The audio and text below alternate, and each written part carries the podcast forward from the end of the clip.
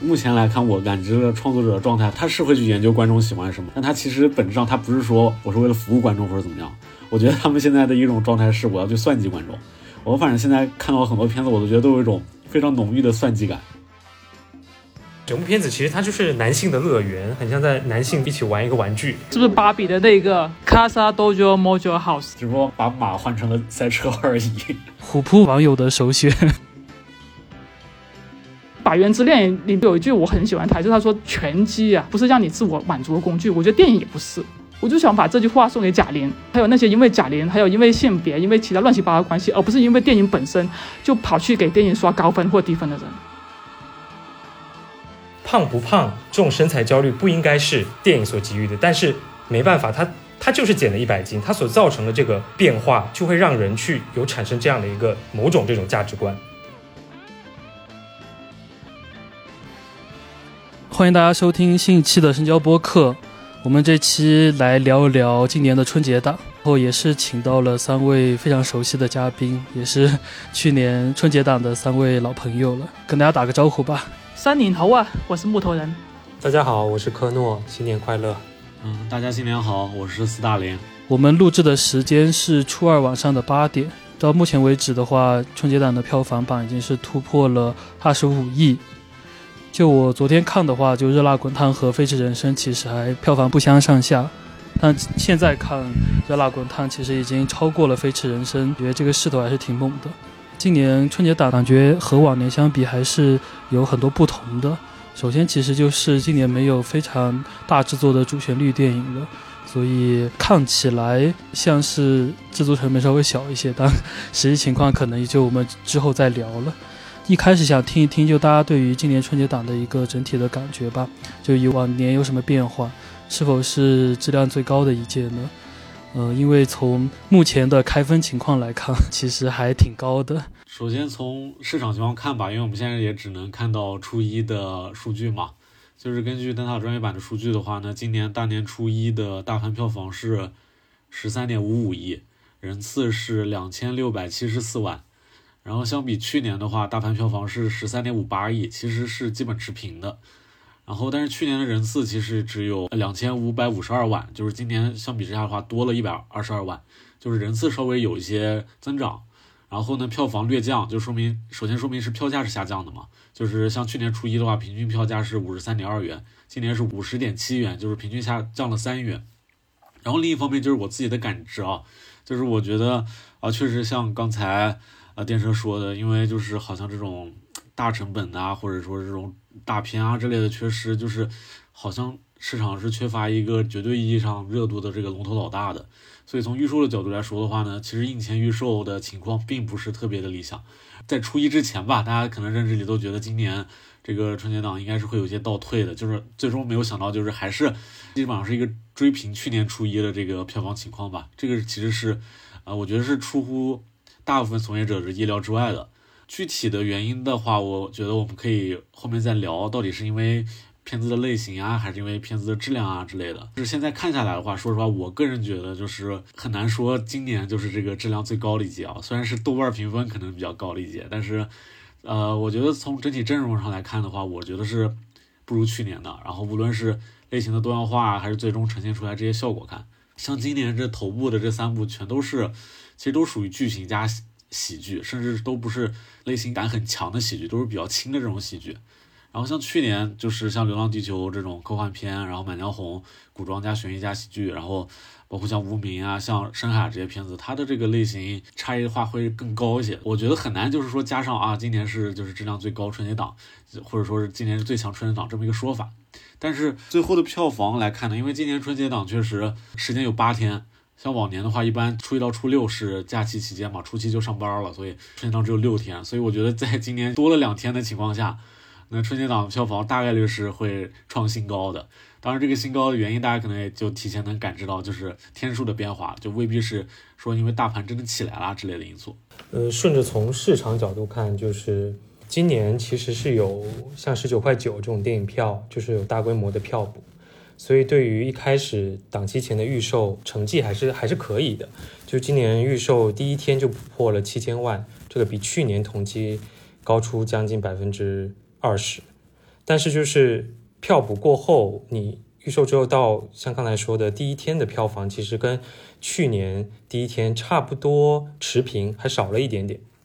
可能观影人次有所上涨，然后今年票价也也下降，所以这个还是得看整个档期开始之后有没有话题性的掀起集体观影情绪的这些片子出现，可能已经出现了，像贾玲的《热辣滚烫》已经有一个逆袭的迹象。从市场角度，可能今年又多了一天放假的时间，所以我觉得应该会超超出去年整个档期的票房的成绩，应该能超出一点点。我觉得大概评估是这样。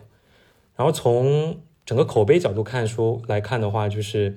无论从猫眼、淘票票还是豆瓣这三个主要的一个观众评价的平台数据来看，目前确实这些片子的综合的评分是比往年要高一点，可能之后会有所下降，但是现在开出来的分数是比之前要好一些。以平均成绩来看，特别是在豆瓣平台上面，你看开出了有很多开出了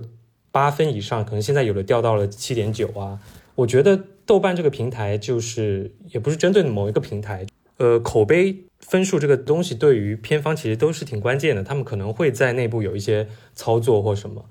呃，所以他们在开分这块，他们可能会想方法尽量冲高，但是之后当电影放映之后，观众实际去看了电影之后，真正的分数出来，可能我觉得都会对这个分数可能会拉低一些。对我个人来说，我觉得今年整体质量，因为我目前看了四部嘛，这四部质量我。我觉得都差不多，我觉得不能算是最强的一届吧。可能我过去某一年我还会打出有四星的片子，但今年是没有的。我觉得两位业界大拿也聊得差不多了吧。然后我对市场也不懂，所以我只能从影迷的角度来聊一下。我就我跟另外两位也是差不多观点，我并不觉得今年比去年强。今年很大的一个特点就是都是这种喜剧轻喜剧，它类型真的是比较单一。你不像去年，我觉得整个类型的元素去年是丰富很多的。然后今年的话，为什么票房好像口碑都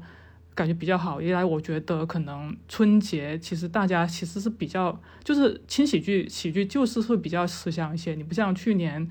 流浪地球也好，满江红也好，我觉得大家可能一方面也会看吧，但是一方面可能也看得挺累的。呃，今年这几部可能相对会轻松一些。然后另外就是，我不知道跟口红效应有没有什么关联，就是就是过去几年大家都知道经济很不好，以前还能出去旅游的，今年春节可能都不走了，那留下来有什么特别好的？合家欢的娱乐呢，那就不如进电影院。刚好今年的票价又低了一些，然后又都是比较皆大欢喜的喜剧，那我觉得这也有可能对推高票房是有一定的帮助的。所以豆瓣的这个评分我就不评了吧，我也是跟科诺一样，我今年的评分都没有超过四星的，三星就是已经最高了，就是一星的也有。所以，我我并不觉得它就是真的是质量真的就是很好，那可能里头有很多多方面的比较复杂的因素吧。就感觉从票房来看，就大家对于春节档进电影院这个事情还是很有需求的。反正我今年去电影院的感受是，人比往年多了很多，而且我觉得有一个比较有意思的点，就是我们看那个今年的票房榜。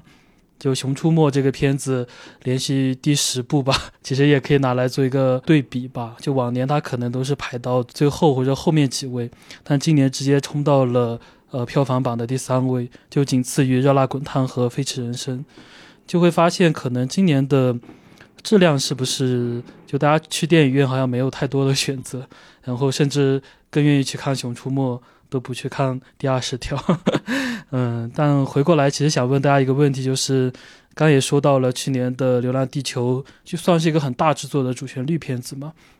其实每年都有这样的片子，但今年好像这些片子就忽然消失了，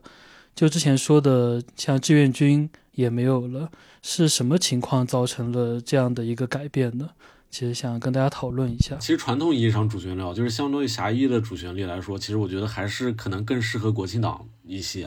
因为之前的这几次情况来看的话，就是春节档还是会娱乐性会更强一些。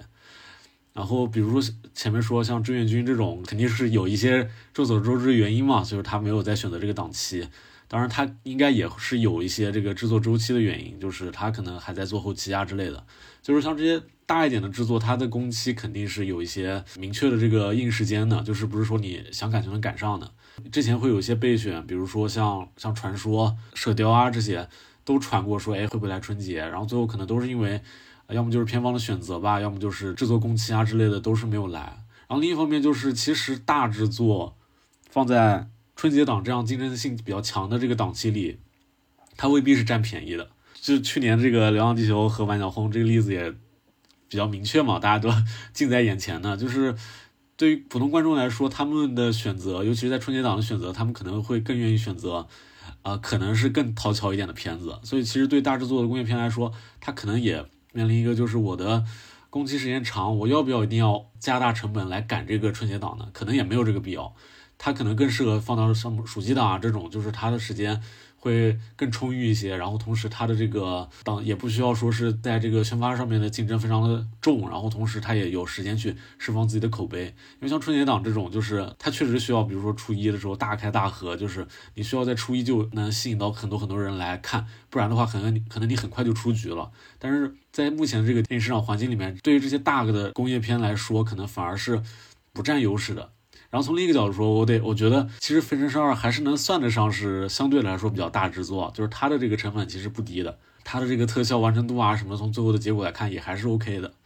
然后还有就是我会提到说，啊，像哪吒为什么不来？就是哪吒恐怕我觉得它也是一方面是可能没有做完，另一方面就是像这种明确的通知型大 IP，它放在暑假就好了，因为它打的是全年龄。合家欢的这个内内容，他没有必要说，我非要在春节去挤占你们的空间。他稳稳的坐在暑期，他稳稳的上五十一，我觉得问题不大，所以就没有必要非要赶这个春节来。然后另外从片方的角度来说，对吧？光线比如说手上捏着两张牌，一个第二十条群星阵容，一个哪吒二，我觉得就是就他们来说，他们也会做出就是就就很明确嘛，就是像合家欢、全明星阵容这些的丢到春节档，就是很容易占到便宜。那我为什么不放在春节档呢？就是像哪吒这种，就是完全高枕无忧的片子，我放在暑期就好了。对，这是我的一些感知吧。呃，我基本也同意斯大林老师说的，就是你看，从二零一八年春节档就《红海行动》带出来以后，基本每一年都有所说的主旋律或大制作工业大片。之后，像一九年的《流浪地球》，二一年的《刺杀小说家》，二二年的《长津湖》，二三年的《流浪地球二》。那今年没有，就是一开始。我会觉得可能目前有的拍完的存货特别大的制作，好像目前其实还没有。就真人工业大片其实还没有。比如说你像说到了《志愿军二》，它其实并不是一个制作量级以及整个预算是特别高的一个项目。你可以从第一部你应该就能大概能感知出来，而且再加上中美关系的一些变化，所以这个项目我我猜测就是因为有这这方面的因素，可能他们稍微往后拖一拖。而且在这个春节档这个档期，或许并不太适合这个档，因为之前像长津湖已经试验过了，它可能再去再上一部抗美援朝有关的，可能效果并没有那么好。所以我觉得这可能中影那边的考虑。那中影手上还另外一张牌就是《射雕英雄传》，徐克《射雕英雄传》。那这个片子估计我不知道做完没有，估计还没做完，然后可能放到国庆档或者是之后暑期都会，我觉得相对都会好一些。然后另外像博纳手中的一开始有传说成龙的这个传说会上嘛，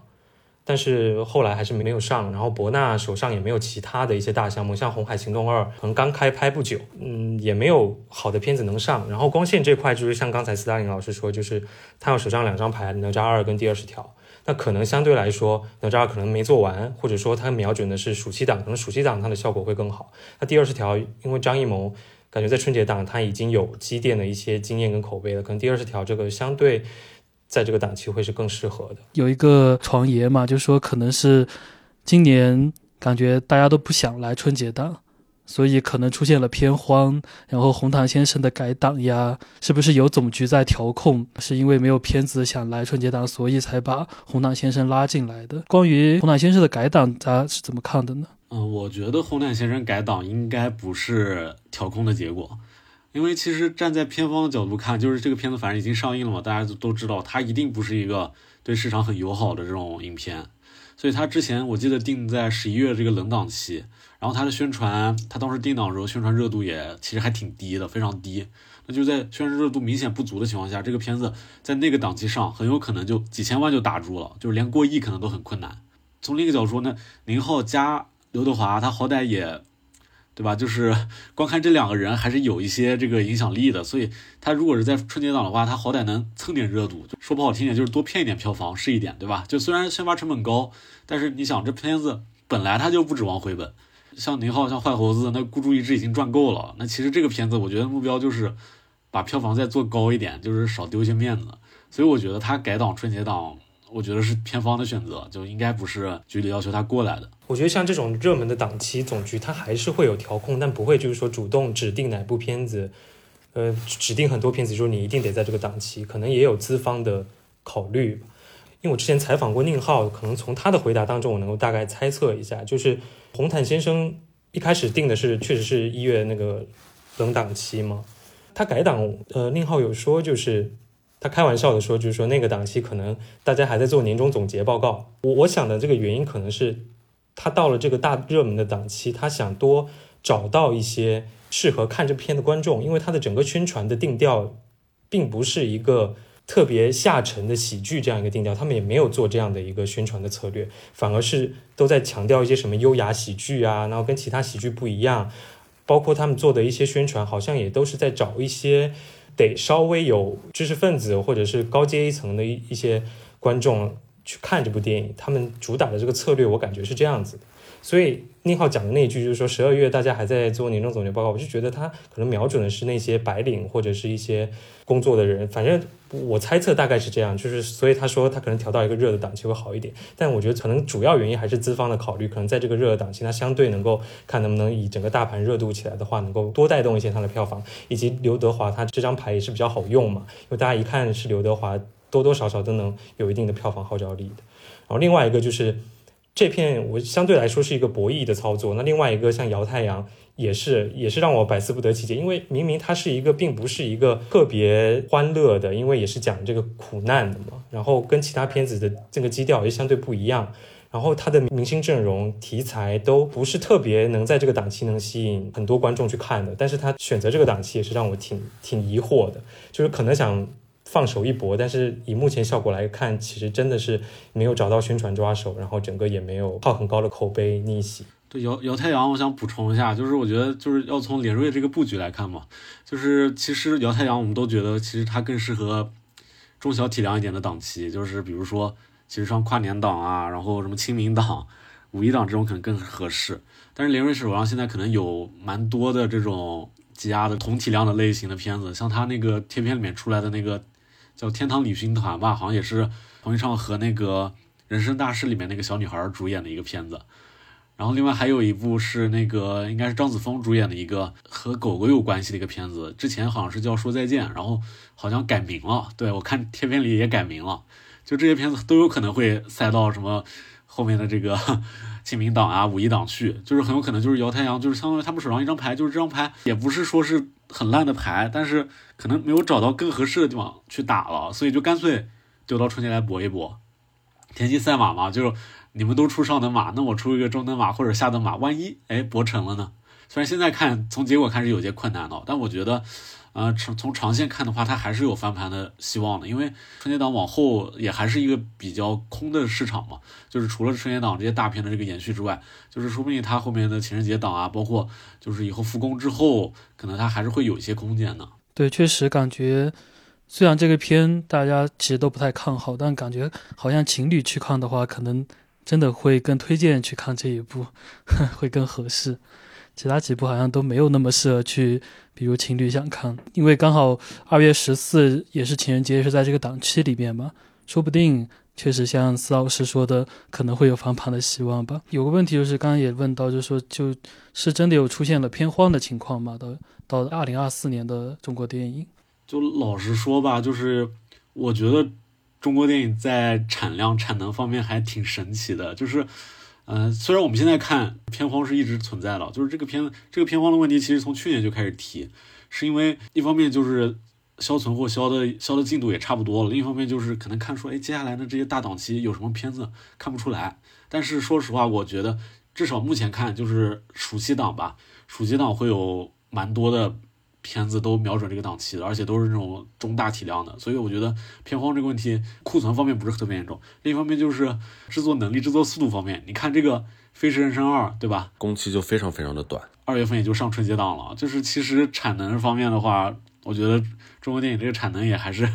挺神奇的。就是你要放好莱坞那边的话，可能会觉得这么短的时间内很难出一部片子，但是。对吧？中国速度就可以，所以我觉得，觉得只要钱够，或者说是 人够，我觉得就是缺片子这个问题不是最大的问题。但是创作方面这个瓶颈，我觉得是还是挺难突破的。我觉得问题还是出在那边。其实以现在中国电影市场来说，片荒是一直存在的，就是它的作品的数量跟内容的供给其实还是不足的。我们每年靠的是每个档期的一些几部爆款，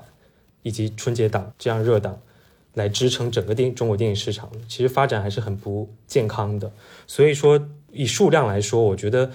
刚才说到中国速度，很多都重新开机，制作速度也非常快，可能产量上不会减少，但是在未来，呃，今年的一些大的档期有没有一些领头羊，有没有一些能够足够带动票房的片子？我觉得这个还是得再观察一下。以目前包括我们做的一些新年的新片的片单的盘点，好像数量其实是足够的，但是就是感觉能带动票房的，好像没有那么多。但是我觉得以现在各各个片方拍片速度跟每个月立项数量也很多嘛，我觉得应该也是能够带动上去的。刚也提到各个片方对于档期的选择，好像。更加谨慎，或者是是不是更成熟了呢？我觉得像就是春节前一个非常冷的档期嘛，然后出现了年会不能停这样一个片子，也能达到一个蛮好的一个票房。然后到了春节档，反而是感觉大家都不太愿意去碰这个春节档。其实也想听一下，比如就从从你们的角度看，就片方对于档期的选择是不是有在慢慢的成熟起来？哦，我得补充一下。年会不能停是跨年档，所以它其实并不是没有档期，它是一个其实是中等体或者中等偏上体量的一个档期。但是我觉得年会不能停，它其实提供了一种操作思路嘛，就是它虽然是跨年档上映，但是它往前提了两周就开始做点映。就是我觉得现在确实就是在市场空间比较复杂的情况下吧，就是片方可能会有。更多的一些举动来，比如说频繁的提档啊，频繁频繁的挪档啊，频繁的点映啊，或者之类的，就是来怎么说差生文具多吧，就是有各种各样的方式来调控这种供需关系。我觉得可能这个情况后面还会延续下去，因为现在的市场。说到底，它不是一个特别成熟的一个状态。为什么大档就还是会选择大档期？因为大档期它是有关于刚需的，就是观众还是会因为到了这个点儿，我要看片子了，我要看电影了，我去电影院，然后再选一个电影看，而不是说，哎，我冲着某一部电影，我要去看什么什么电影。短期内看的话，后面还会延续这样的路径，但是长期看的话，我认为中国电影还是需要说是能做到后面慢慢的是通过电影、通过内容来吸引观众，而不是通过档期来吸引观众。对，但这就是一个非常长远的目标了。我有个问题，作为业界小白，我想问一下，因为你刚才都在聊片荒嘛，那就是有什么比较具体的数字对比吗？例如对比其他的市场，北美或者是欧洲或者什么的，就是我们是多少部，他们是多少，这个相差有多少呢？有没有什么数字？这个可能不会有一个就是横向对比的数字，因为就是我们跟北美的这个产量其实。没有可比性，你知道吧？就是其实还是得纵向对比，就是可能我能拿二三年的情况跟二二年的情况啊，跟二一年情况来对比。就是，嗯，之前我记得这电影局公布这个备案来说的话，我印象里二二年的这个备案，呃，二三年的备案情况，备案数量已经是比二二年要高了。对，就是从因为备案其实只是就是电影制作的第一步嘛，所以其实从创作端角度来说，就是这个数字能反映出来，就是至少。呃，制片方面、制作方面，它是就是创作端这这边是在恢复的，但是可能也没法直接对比说，呃，像像我要跟北美比啊，是是什么样的情况？但是可以确定的是，因为受到去年罢工的影响，今年北美的影片数量啊什么的肯定也是。大幅下降的，然后就是很多片子可能会延延期到再下一年，然后像今年可能就是进口片啊这块本身就是已经成一个下降趋势了嘛，然后到今年的话，这个进口片可能会更加难看，我觉得这是可以确定的啊。我说的难看不是指这个片子质量难看，是指它的这个票房数据难看。春节档也属于一个非常重要的档期嘛，然后宣传费用应该是给的很足的，所以想问问大家，看今年有没有什么印象比较深的、比较不一样的宣传呢？其实分线发行也算，但我觉得我们之前已经聊过这个问题了。呃，想听的朋友可以移步到我们的上一期关专门聊分线发行的那个播客。关于分线发行以外的一些宣传的一些途径，呃，大家有什么比较印象深的可以聊一聊呢？头部的直播间对于对前期预售票房拉动还是有效果的，就是像《飞驰人生二》第二十条就有数据显示，在二月六号吧，就是他上了这个抖音董宇辉的直播间，在直播间带货嘛。主创去那个直播间，然后在那个直播间之后，马上就有数据显示，就《飞驰人生二》第二十条在当晚的八点到十点就新增票房达到快快一千万吧，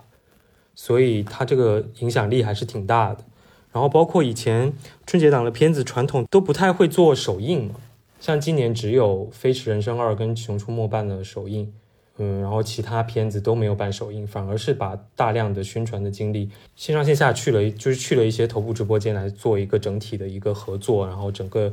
在宣传上的一个发酵的作用。然后另外一个就是贾玲嘛，就贾玲这个宣传是等于是一个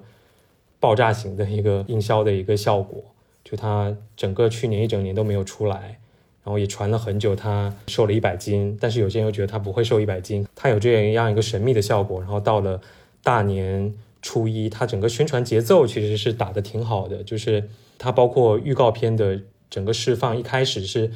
一开始最初我记得他释放出来的那个预告片是让呃张小斐，张小斐是那个健身的样子，然后转过头，但其实这个这个画面在正片里是没有的，这个就引起了一个好奇。然后到后面上映当天的一大早。就发了一张贾玲瘦了之后的一张剧照的海报，然后先从一大早先发了这张海报，然后之后他们的呃短视频啊预告就把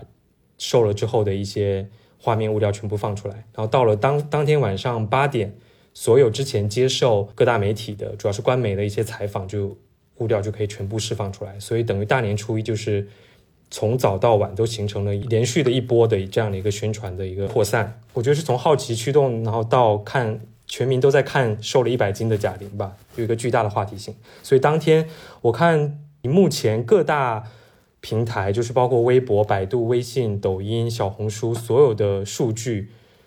都是《热辣滚烫》是是遥遥领先其他其他片子的。关于这些话题，其实别的没有什么要补充的，我就说一下昨天这个从结果上看《热辣滚烫》的这个数据来说，拿一个维度吧，就是抖音话题播放量，就是关于这个电影的这个主话题播放量嘛。一般来说，一个片子。宣传做的比较好，可能一天的播放量到一亿以上，我觉得我们觉得就是已经不错了。然后像春节档的片子，可能对吧，两三亿也都不容易了。然后昨天热辣滚烫的这个播放量是多少呢？是二十一点五亿，非常非常夸张的一个数字啊，第一名。然后第二名它是是第二十条是三点五亿，你就可以看出这个悬殊，就是昨天就是在捂了这么久之后，贾玲出来这么一下子，就这个爆发力是有多强。所以我觉得啊，今年虽然宣传期。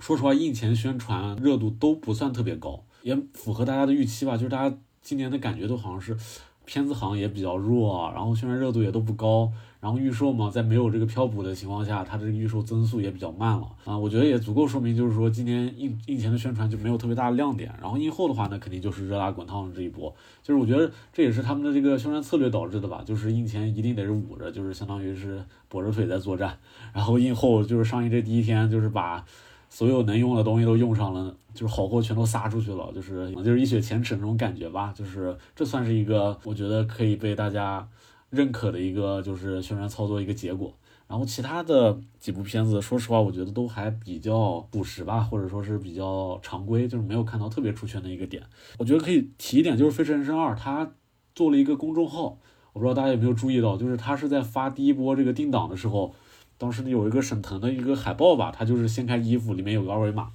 然后你扫出来的话是一个叫张弛回来了的的一个公众号。其实这个不算是一个特别对深交来说，就是这很司空见惯的一个行为嘛。但是之前我没有印象里就有片子做过，就是他其实也就是随着这个宣传的节奏啊，就比如说就是片方释放了一个物料啊之类的，他可能也会发一个推送，就是说哎有了一个什么什么东西啊，或者说是就是相当于是新增了一个他的一个宣传阵地吧。但是我很难评估它的效果怎么样，因为我也看不到，呃，特别明确它的数据，就是它可能算是一个创新，就是不知道最终的效果是什么样的。我感觉有一个倒倒不是偏方的行为吧，但是我觉得还挺有意思，就是那个第二十条的海报刚出来的时候，然后就有一些影迷去分析，就因为它里面有是一个群星的海报嘛，就很多的演员在里面，大家就在分析谁的咖位要更大一点呀，就是甲方是怎么为难那个设计师的，谁的头要稍微大一点，谁不能跟谁站在一起，然后就最后形成了这样一张海报。当然这些可能都是猜测了，但我觉得那个讨论还挺有意思的。接下来其实有个比较有意思的一个问题吧，有人说今年其实是史上最丧的春节档。就大家其实抱着一个合家欢的心态进去看，我其实也这样感觉，就每一部都想让你稍微的难过一下，并没有那种说是可以从头笑到尾的那种片子存在。就有评论说是和二战前的好莱坞电影很像。就造梦已经没有办法再满足当下的观众，就人们会更倾向去关注一些现实问题。就大家聊聊看，就现在的大环境和就市场的复苏情况，是不是对于观众片方春节档片子的选择，其实是有一些影响的。我其实没有觉得说大家不满足于造梦了，或者是更倾向于关注现实问题。我觉得恰恰相反，就红毯先生是不一样，所以我就不特别去说。但是。我觉得《热辣滚烫》和《第二十条》其实都还蛮有底层逆袭的那种感觉的，其实有一点点爽的那种性质在里头。例如像《热辣滚烫》就不用说，他最后是打脸众人嘛。《第二十条》其实一开始就是雷佳音是那种很窝囊的中年危机的那种感觉，但是最后他就是豁出去了，他就是要慷慨激昂一番。我觉得这两部都还是有一点点爽文思路里头，尤其《热辣滚烫》很明显，所以我不觉得中国人现在。很倾向于关注现实问题，恰恰的相反，是因为整个的大环境不好，可能更想看那种可以逆袭的，或者是爽的，或者是虽然一开始会难过，但最后结局是好的这种，可能反而是他们当下的选择。对，这个我也同意。就是，嗯，我觉得不应该说是史上最丧春节档，就是你包括这些片子提到这些现实的小人物啊，或底层，它跟比如说。去年暑期档爆的那些片子也是很相似的，比如说《八角笼中》《热烈》《孤注一掷》这些，就是他的人物可能都是一开始是底层的，但是最后结局肯定是一个逆袭的爽文的这样的一种叙事的，最后是要其实要爽的，就是你一开始先关注这些苦难的东西，然后最后你可能打赢了或者是翻身了，就是这个叙事套路在。去年暑期到今年春节档这几部里面还是存在的，除了《热辣滚烫》第二十条，《飞驰人生》也是这样子，《飞驰人生》是讲中年男人危机，然后最后又重新赢得了那场比赛，就一样的是是一样的这样的一个叙事套路的，所以我反而不觉得是人们不喜欢造梦，而是人们喜欢去现在的观众喜欢去共情于去跟荧幕上的那些苦难的人物共情，然后再去造梦，我觉得是这样一个过程。对对，我也是同样的感觉，就是。我觉得这三个片子都是都是欲扬先抑，就是其实就是表面丧，其实并不是丧，说到底都还是在造梦。然后我觉得就是电影里面对现实的表达，无非就是造梦或者批判嘛。然后咱们这边其实对吧，不允许存在批判，那最终的落点都还是会回到造梦上。然后我觉得观众也都还是诚实的，就是嘴上说不信毒鸡汤，不喝毒鸡汤，但是他还是会希望去电影院做做梦的。就是因为大家都清楚怎么回事嘛，他们还是就是我觉得短期看也都还是这样，包括之后这些影片啊之类的，可能都还是会去更多的就是关注所谓这种当下性，然后试图去踩中这种时代的共鸣，然后在其实最多说到底，他还是要做一个造梦的东西出来，是这样的感觉。从春节档和暑期档的情况看下来的话，大家有发现就是疫情之后的中国观众到底更喜欢什么样的片子？是不是已经差不多有一个眉目了？对于片方来说？对，我觉得其实就是我刚才说的这个，就是想要就是一些当下性，然后能有共鸣，就是而不是说是你去费力去拍一些所谓的大制作，或者是特效好，或者故事好，这些其实都不重要。但是最重要是有共鸣，就是能让观众跟你共情，然后能让观众就是产生讨论度。对我觉得现在的思路都是这样子的，我我很难说这个是一个好现象，但是从结果看，观众是买单的。我觉得从类型片开始，中国市场这些创作者开始去真正想去研究类型片，去做类型片、做商业片，开始去抓这些大众的情绪。对于这个类型片的规律来说是好的，但是我觉得中国很多创作者，包括这些暑期档到春节档的一些片子，就是我们好像过于的去关心大家想要什么，所以无论在一些主题或表现方法、煽情的手段，好像都太直白、太直接，然后我觉得缺少了一些。艺术性的表达了，反而缺少。你看好莱坞类型片，它也不是你搞个煽情就来段音乐，不然就来个闪回，他们还是会有一些在类型片有艺术追求的。但是我们好像过于去市场向去服务他们，我们不是在，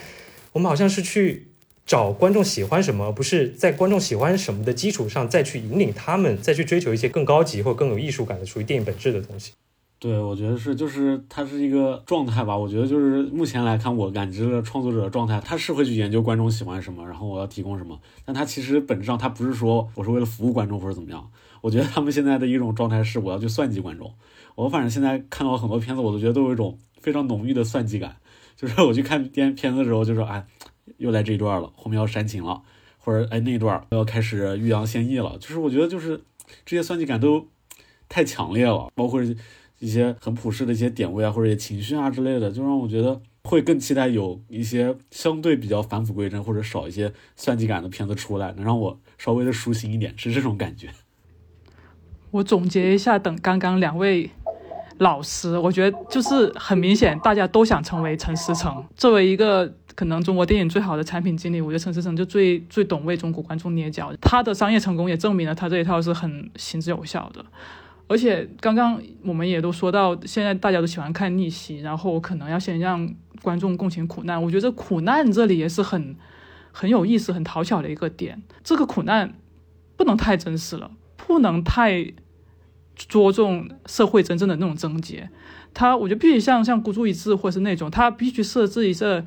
跟观众是有一个安全的距离感，我觉得观众会觉得说这个苦难我能共情，但是很大概率并不会发生在我自己身上。他能共情，但是他不会去思考这背后的社会症结，或者去让他难过，他只会说庆幸自己并不是这种苦难，然后最后跟着小人物一起顺利逆袭爽王征集。这里的苦难也是要打双引号的。我觉得在中国现在这一批能卖的电影里头，当然就是像施老师刚刚说，都是算计了。最后还想让施老师聊一聊。关于《熊出没》的问题，但《熊出没》今年的票房特别猛哎，一度都快成第一了。这不是春节档第一 IP 作死了吗？他这个简直了！《熊出没》的受众是不是除了家长带孩子去，当初那批小孩子看《熊出没》，其实他们也到了变成电影市场主体的观众了？没那么快吧？《熊出没》多少年啊？电影是十年，但是从有那个。动画出来，动画开始。我觉得《熊出没》现在这个预测票房大概到二十二亿左右，是因为今年没有别的那种大体量的动画片跟它比。去年有个《深海》，就是去年我记得《熊出没》是最后大概十五亿左右，然后《深海》十亿嘛，加在一块二十五亿。就是就在剔除一些那些就是我们这些人嘛，就是最后其实我觉得就是说明春节档的动画片的量级差不多，就是包括延续到后面啊，量级差不多就是二十亿上下这个水平。就只不过今年确实没有人跟熊出没争，他就独霸了。以后估计也不太会有，是这样的一个状态。到底倒也不是说他真的吸收什么增量观众，因为其实昨天他的上座率很高嘛。今天我看影院就是已经加了一些排片，但是他的上座率就是相对来说就是没有那么夸张了。就是他也不是说你加多少场我场场都能满的，就是他的天花板还是在那儿的，不是真的哪一天就是有一年的春节档票房冠军真的是熊出没了。真有那一天也太悲哀了吧，我都不敢想象。熊出没，我据说他们整个就是方特的整个它的产业链做的非常完善，就是从剧本的开发到整个周边乐园，所有联动起来，其实好像就他们那种工业化动画工业化的程度，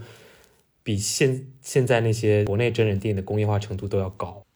嗯，对，那肯定的，就包括动画的这个资产啊什么的回收可利用可复用率也更高。我觉得不出意外的话，他们现在应该在做的是。二零二六年的片子，明年的片子应该就差不多都快做完了，是这个状态。而且这个我听同事说，就是看过的朋友说，就是他这个 他这个片子其实它是一种缝合怪，你知道吗？他会抄一些海外的，比如说像这一部有一些复联四啊、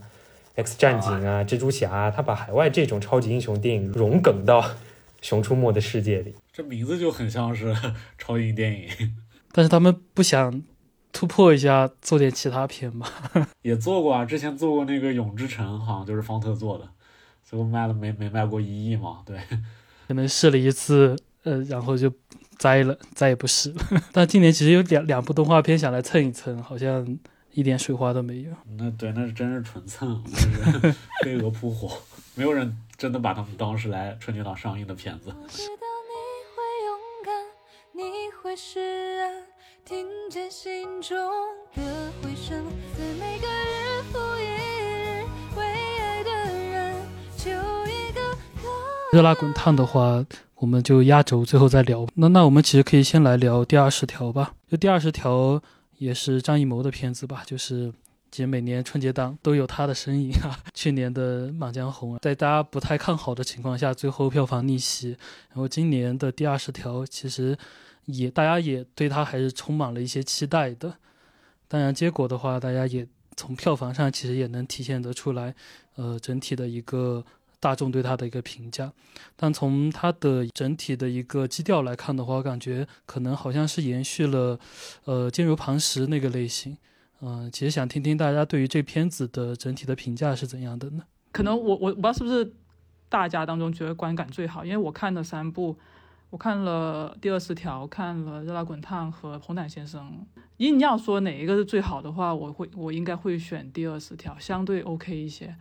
就是大家都知道它就是个命题作文嘛，所以意料之外，我觉得还还蛮不错的。就是我觉得从《满江红》开始，或者是《坚如磐石》，就是这种我能看到张艺谋体转变到这一步，就是他就是以类型元素去包裹他想说的一些折中的表达。我觉得可能就是现在审查双业的双重压力下，他他能想到最好的一个创作方向吧。所以。从这个第二十条，他我觉得他整个剧作思路是很清晰的，感觉都能归纳出上面传达的精神，一二三四，张艺谋感觉都做到了。因为这个电影它就是要拍国家这个法律法规和和人民朴素正义之间的冲突嘛，确实抓住了过去几年很多很多的大众舆论都讨论过很热烈的，因为正当防卫认定很困难而产生的一些大众情绪。呃，这部电影里头，人民肯定是要没错的，但是呢，法也必须要没错。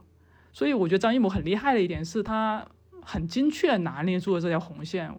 真的是可以说是带着镣铐在钢丝上跳舞了。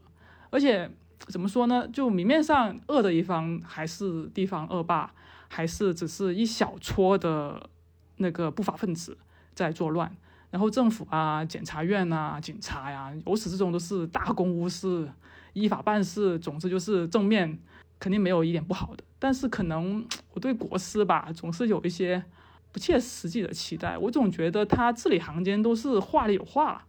例如那个公交车司机他去上访的时候，然后雷佳音就跟他说：“你干嘛老去北京上访啊？北京的法不一样吗？”哎，我听到这句台词之后，我心就咯噔了一下。我也感觉好像他想说些什么，当然他不可能说下去了。然后包括最终案件他的成功吧，他其实几乎是以两条生命为大家带来的，尤其是最关键的赵丽颖那一跳，当然那一跳还挺，真的挺奇幻的，我无法想象从那个地方跳下来竟然可以不死。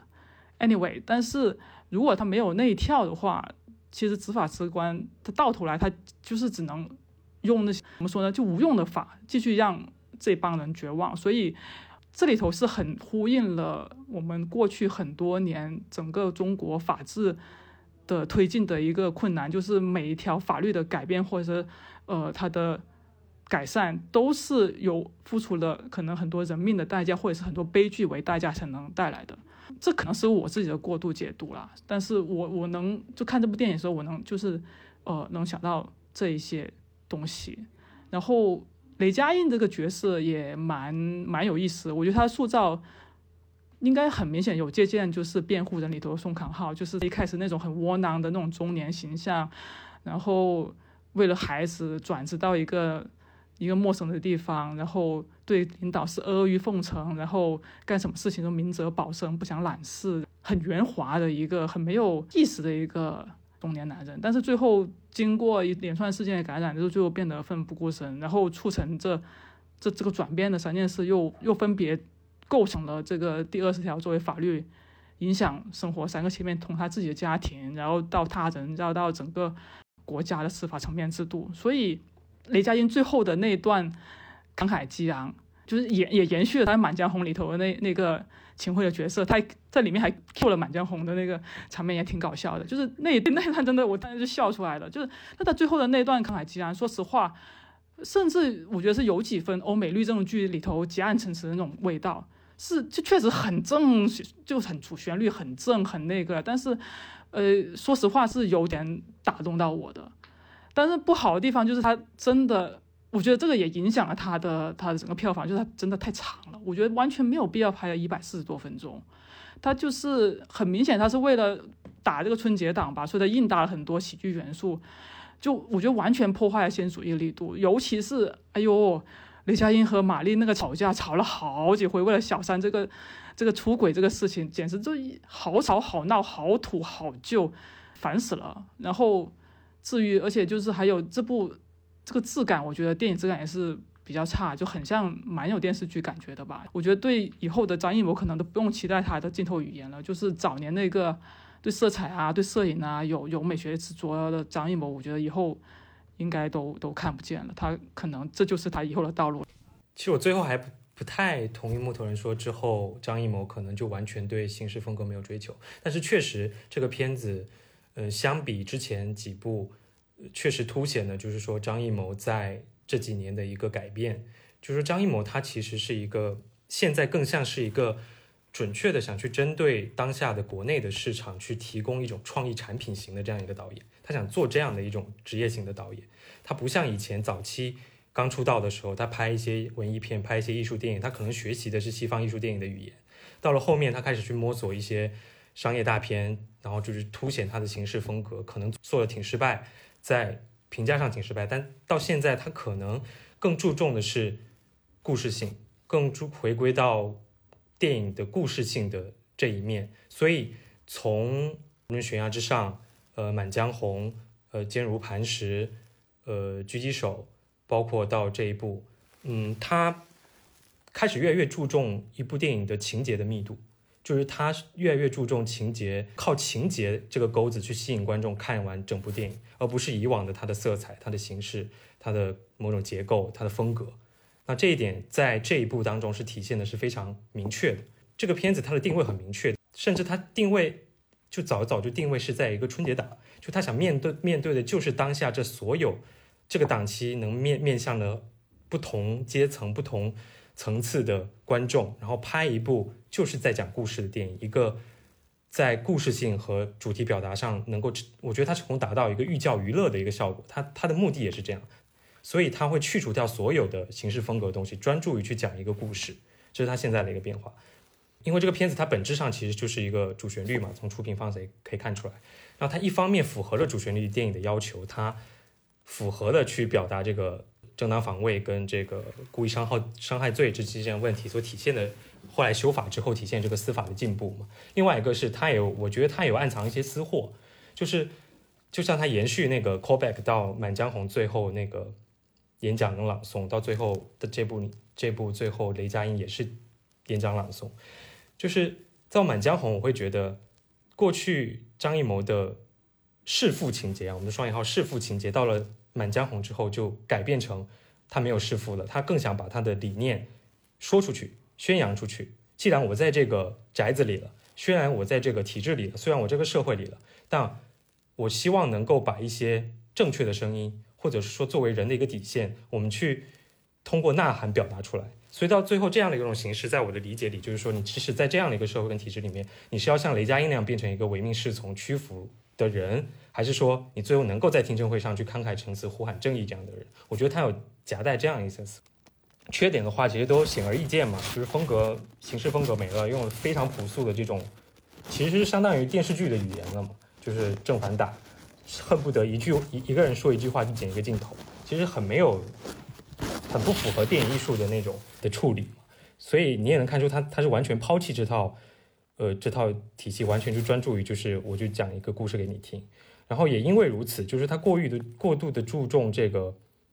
情节量，他反倒好像在这部片子里面没有去建立起一个叙事结构，清晰叙事结构出来，所以是两条主线，不校园霸凌跟这个恶霸村霸这两条线的讲述，好像就是相对是随意穿插的，所以在处理完农村恶霸这条线之后，他回回来处理校园霸凌这条线，就显得特别冗长。就感觉快结束了，就赵一鼎跳完之后，那那个事情结束之后，他又回来再处理很长，在还有一一段很长的时间再去处理校园霸凌这这条线，所以整个片子到后面节奏就有有些掉了，包括他们之间，呃家庭的这些对话、争吵、拌嘴、吵闹戏的那个喜剧效果，其实也是大打折扣了。然后最后我想说的就是，也是缺点之一，就是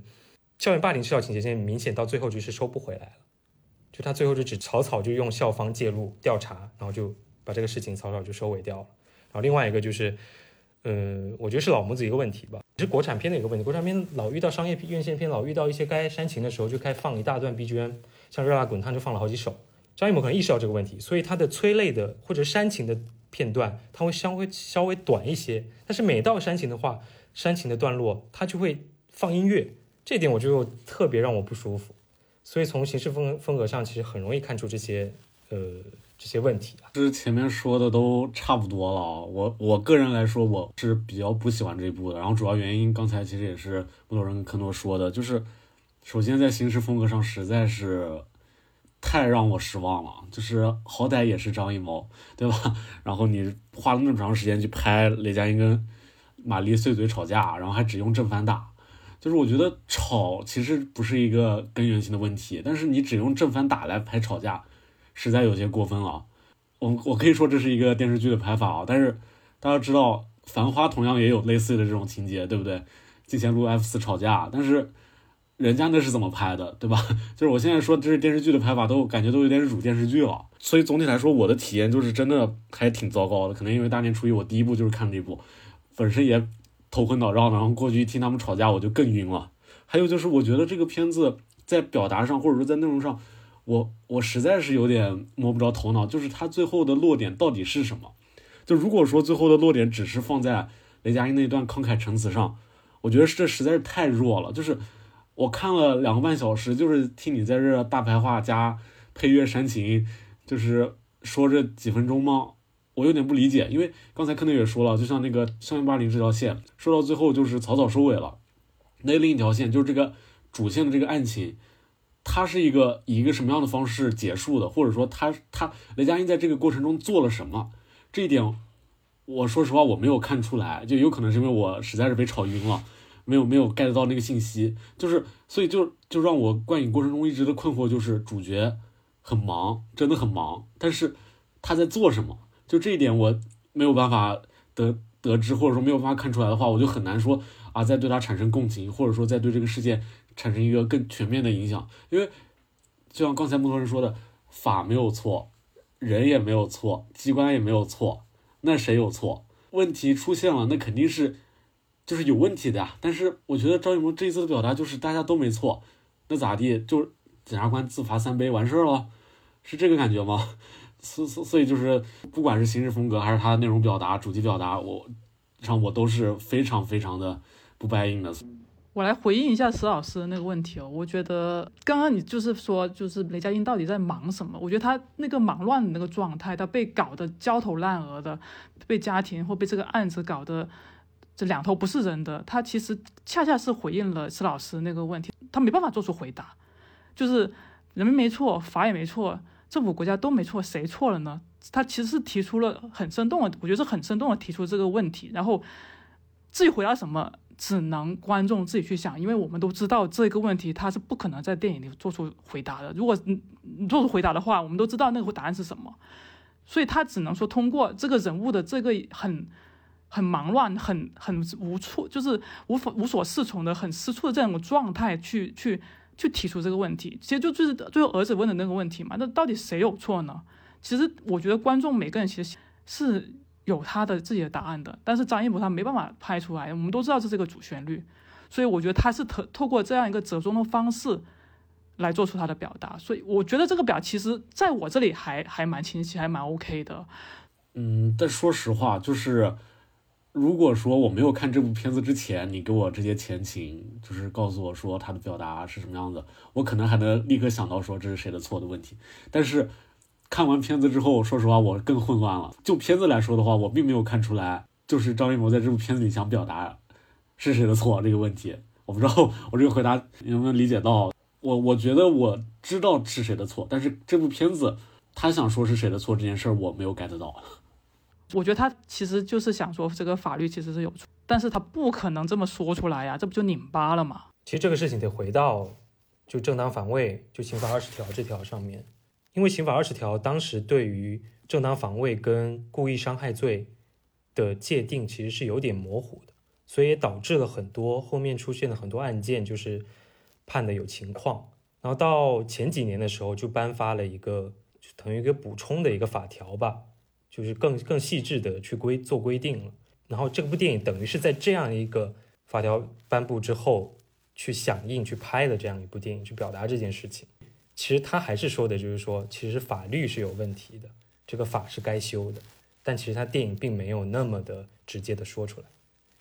对，那时候就让我产生了困惑。呃，我先说啊，就是我产生困惑就是，如果说你告诉我说，哎，这个东西它有一个补充规定也行，就是我觉得在最后的时候，你还是要给观众一个明确的，就是信息普及吧。就是因为像我，我也不懂法，所以我也并不知道说，哦，最近是就是新修订的一个东西。那我觉得就是需要雷佳音他，不管是在电影的活动中，或者他最后的那个陈词中，他需要表达说，我们新修订了这个东西，然后做了一个补充，所以说以后就就是会在第二条上面这这这方面会更加完善，而不是让我现在就是很困惑，就是你雷佳音在这里面到底是做了什么事儿呢？你是推进了这个法条的这个完善呢，还是说就是在法条完善之后，你是作为第一批的响应者去推动它、去普及它，还是怎么样？就是就是我不知道他在做什么，也就是我我就没有办法把它跟在跟主题表达联系在一起。我觉得可能不太能说雷佳音他真的促成了这个法条没有到这个地步，他更像是被这个法条所影响，这个一个法条影响下，而造成他现在两难甚至三难局面的这一个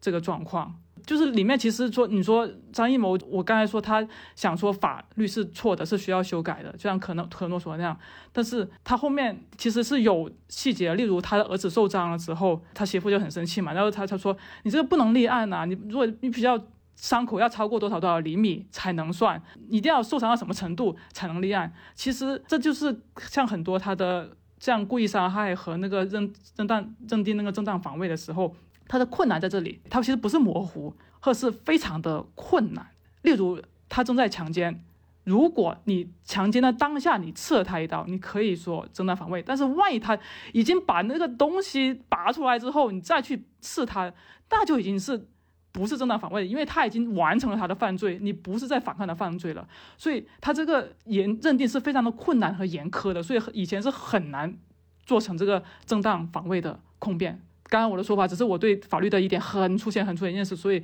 如果有什么错误的话，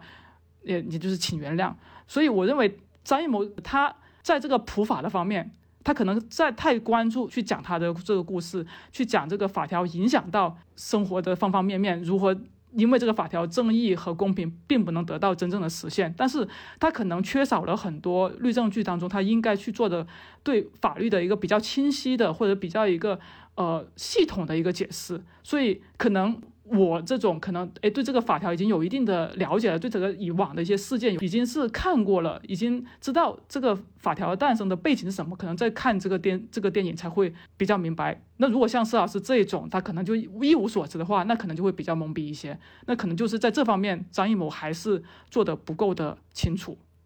对，我再补充一下，为什么我会有这样的困惑？因为首先我不知道这个故事发生的时间点，它是在第二十条那个补充发布之前还是之后？如果是之前的话，那雷佳音这么忙前忙后，是不是说明在这个补充说明发布之后的话，他不需要这样了？然后如果是他这个事情是发生在这个完善之后的话，那他还这么忙前忙后，那我就可以理解，就是刚才穆老师老师说的这个，就是法律的可能一些局限性，或者说一些困难啊之类的，就是那那一层的表达，我就觉得会比较清楚了。所以我，我我的客户可能就是确实这方面的信息给的实在是比较少。那对于我，我就作为一个普通观众来说的话，我就完全不知道你到底想表达什么了。他这个就是发布发布二十条之前嘛，就是因为只以前对于正当防卫的认定非常的严苛和困难。就像那个雷佳音，他最后庭审的时候，不是他庭审之前找了一堆案子嘛，很多很多相似的案件，就是情理上应该是判正当防卫的，都判成了故意伤害。而那个女检察官，她之所以迟迟的不发公诉，就就因为她认为这个不不仅仅是公故意伤害，她其实是有正当防卫的因素在里头的，所以她才去搞一段事情，她去找那把刀，然后才去调查这个背后的事情。就是因为第二十条没有出来之前，这个无论是对于被害者来说，对这个公诉方来说，都有很多困难，所以，哎，他就其实就各方面都在展现第二十条颁发之前，人民他不能真正的就去做见义勇为的事情，或者是他们没有办法正当防卫，所以最后。哎，第二十条出来，这其实他有说了，就是那个很土的字幕，就说，哎，所以才出了第二十条，那以后公平公义就能得到伸张了，然后大家也可以继续见义勇为的。其实他就是这样的一个一个表达。对，那这个信息我可能是缺漏了，就如果有这个信息的话，我好歹知道了，哦，雷佳音从头到尾在忙什么，然后他最后一个什么样的结果，然后造成什么样的意义，那我就稍微的理解理解，就至少他作为主旋律，他在。表达上面他是相对来说比较完整的，我也就差不多能了解他这个前因后果了。对，哎我记得最后字幕好像是有打出来第二十条的内容什么什么的，有有的有的有的，只不过他说的比较官话，然后可能一般人没有没有兴趣，或者是已经看到最后好累了，一百四十多分钟都没有看完。一般因为一般这种字幕都很都是那种很官话，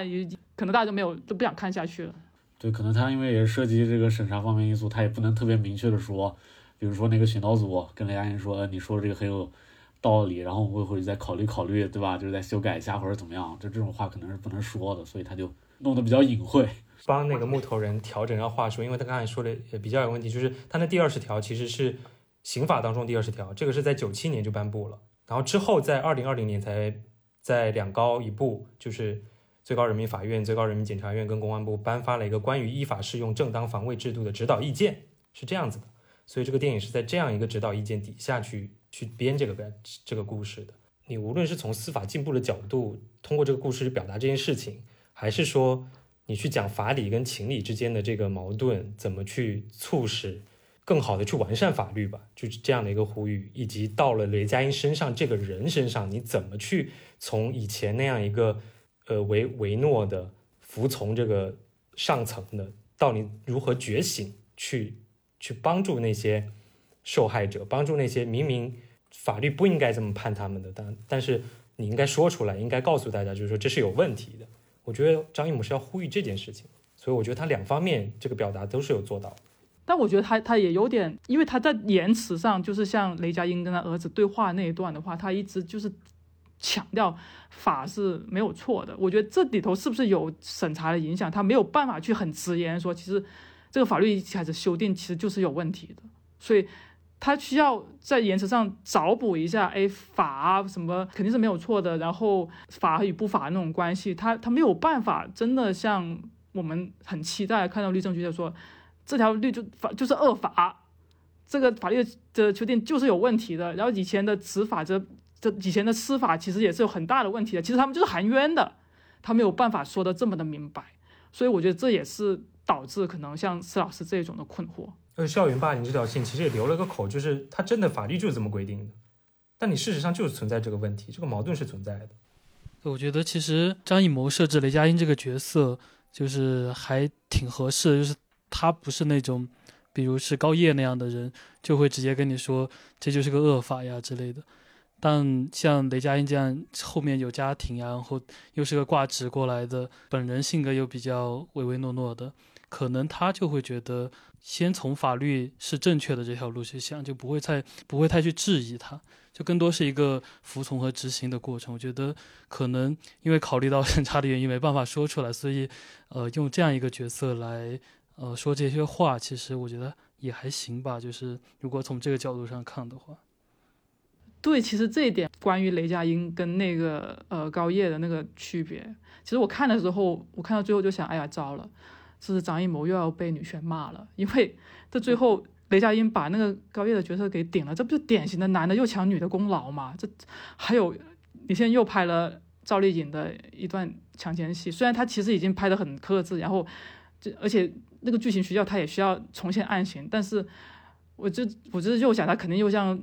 满江红》那样要被要被骂了，这这都简直五毒俱全呐！艳女导演这个 title 是扣定了。确实也看到了这样的言论了。我其实就是录播客之前，我刚还看到一个第十二条的言论，其实还是一个非常父权男权的角度去拍这样一个片子。因为从两个人物身上就看得出来，就是一个是呃雷佳音吧，就是他最终促成了法令的制定，然后里面的女性角色可能就是以赵丽颖这样的角色为重吧，就是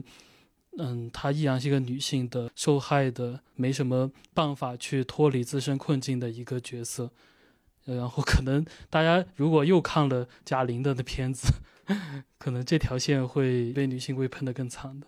呃，接下来可以聊一下，因为这片子刚刚克诺也说，就是一个瞄着春节档的片子嘛，所以我们也看得出来，也蛮符合春节档的一个呃套路嘛，就是相当多的明星的堆砌。但是怎么去用好这些明星，以及如何让各个明星都在里面。有出彩的表现啊，还是挺难的。就大家怎么看待这样的一个做法，以及大家觉得里面哪些人物、哪些演员确实演的还不错，还有哪些角角色确实有点拉胯呢？我演技不懂拼啊，但是我觉得玛丽的这个角色不是她演的问题，这个设置还真的蛮蛮陈旧的，就是那种怀疑老公出轨啊，然后一直有点胡搅蛮缠啊，这个。就很点嘛，就是你刚才说的会张艺谋会被喷的，就是我刚才也想说，这个女主角问题更大，好吗？对呀，特别是很多次的那种，明明都在忙正事了，就是人命关天的时候，她还要还在说什么按摩椅，什么王铁军，哇，我觉得这个梗都都简直都太老了，所以我觉得这个角色是一个很大的一个缺陷。是，就男的都在干正事儿，女的不是在被拯救，就是在捣乱。对呀，这确实是有点不舒服。但其实可能最后，我也觉得可能张艺谋想拉拉回点，或对比于雷佳音的那种唯唯诺诺、很懦弱的形象，其实马丽是一个比较有力量感，比较就是有话就想说。特别是他去找张译的那场戏，他一开始就是哎，雷佳音说咱们道歉吧，道歉吧，道歉吧。但是那个呃，马丽他就很典型，他就他就是不要道歉，他最后已经火气上来，他就跟他对干着。我觉得这一点吧，还蛮符合，呃，就是还有一点点说把这个形象拉回来，但是总体来说，这个角色还是一个陈旧的、典型的一个没有什么意思的一个女性形象，而且她跟雷佳音的之间吵架，就我们刚才也谈了很多，真的是有点太累赘和比较比较碎嘴和无聊。嗯，觉得其实玛丽这个角色，我会想，可能是张艺谋为了去迎合春节档，就玛丽给大家的一个印象就是一个喜剧的嘛，就是会做很多搞笑梗的一个演员。可能这个题材加入他的话，会让这个片子变得稍微的好笑一点吧，更符合所谓春节的情绪吧。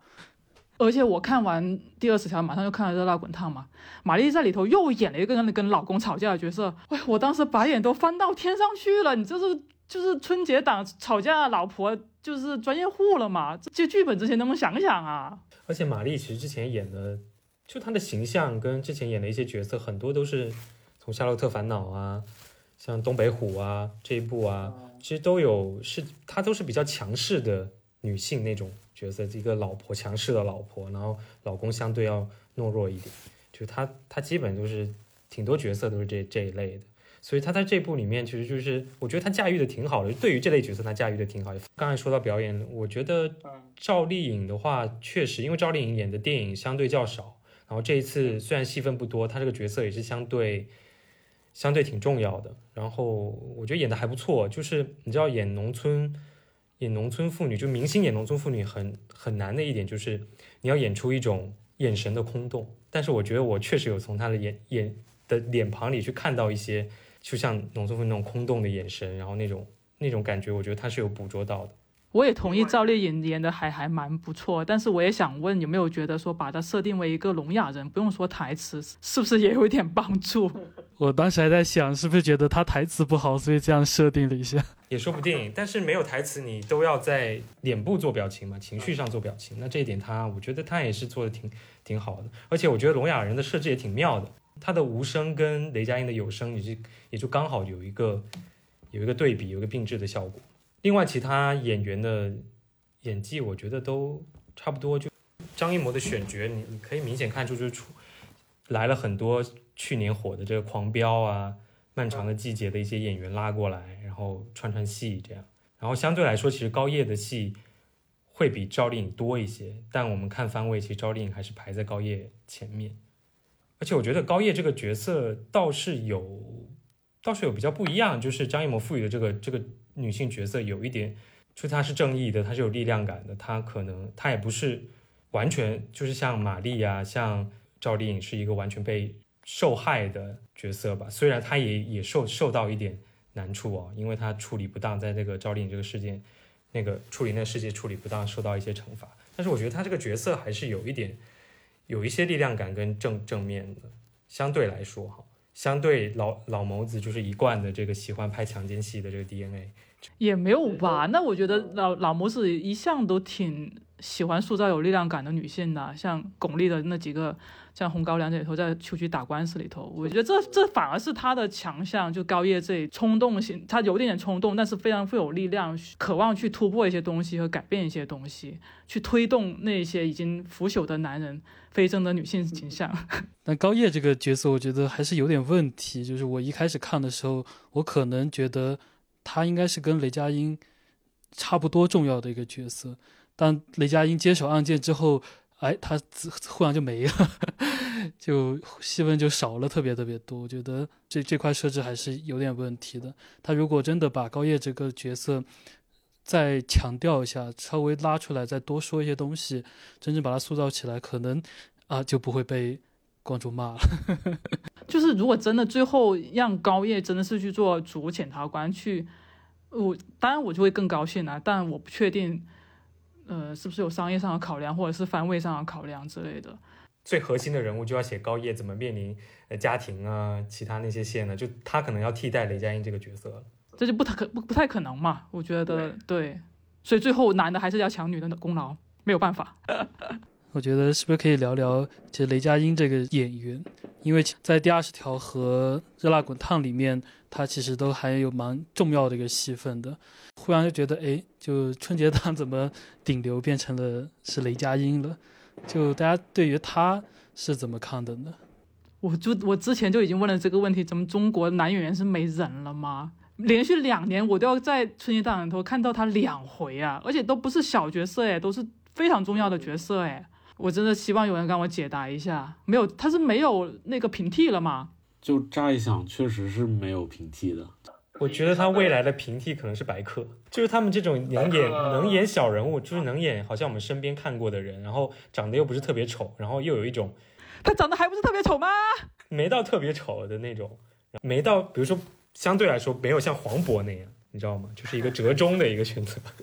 黄渤表示受到了冒犯。他替的其实是黄渤，我觉得就是一个相对比较圆滑，然后一个比较朴实的形象，然后他既能演喜剧又能演正剧，就相对来说可能目前来说他这个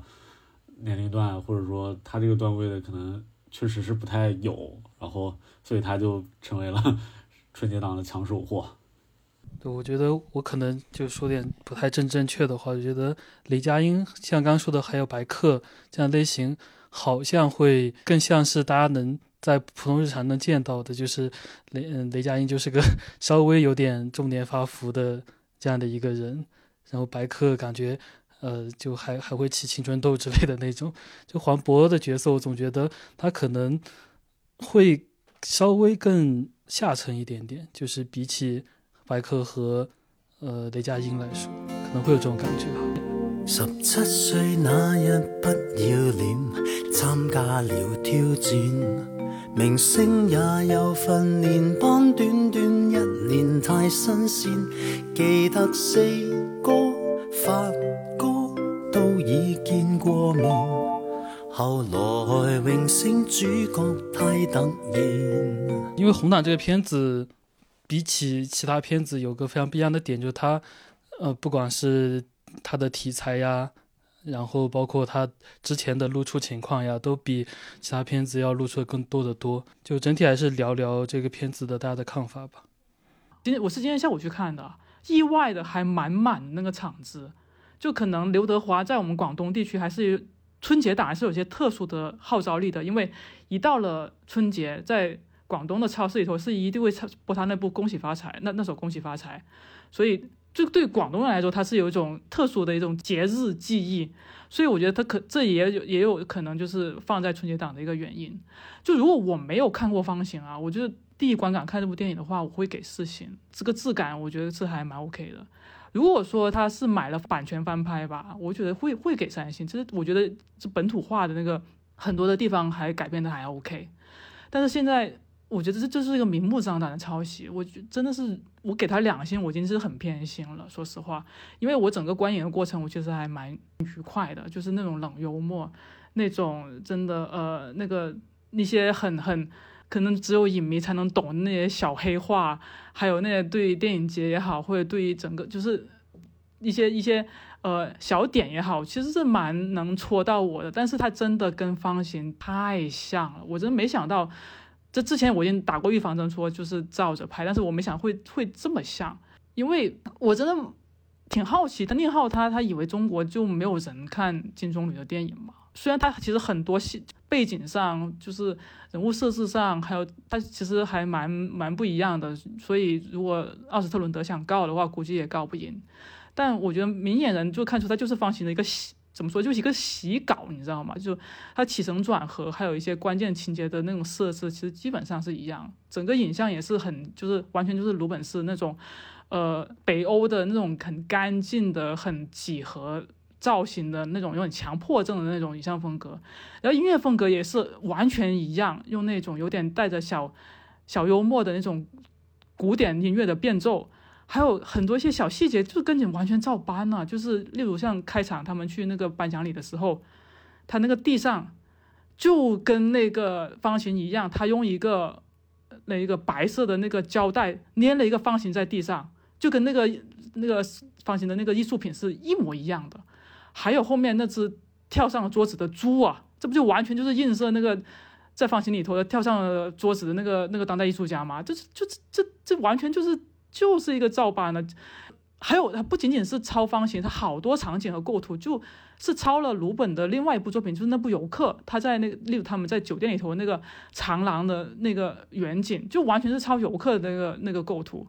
所以我觉得还蛮讶异的，宁浩竟然能就是已经堕落到这个样子，用广东话来说，这是猴几多，真的是，所以他抄了个形，但是呢，他内核又全面降级，因为原版。虽然 PC 很不喜欢，但是我觉得还蛮 OK 的。就是他其实对欧洲一些政治正确啊、移民问题啊、阶级固化呀，还有包括当代艺术的很多乱象啊，他其实他有些比较独特的一些紫色还有反思。就更重要是，他对那个他那个男主角，就是他那个艺术馆馆长，其实嘲讽的力度还蛮强的。但是我觉得到了红毯先生这边，就完全就是一个电影圈自嗨自黑，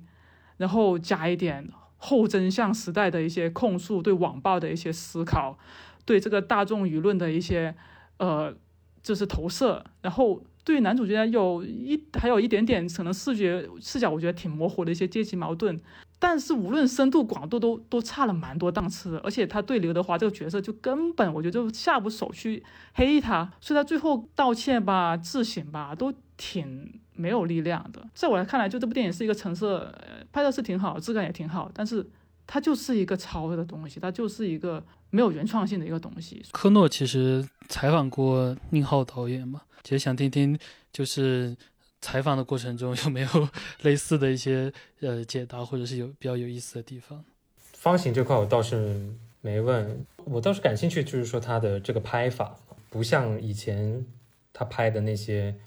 看起来带着机油味跟脏乱差美学的那些片子不一样，就回到这种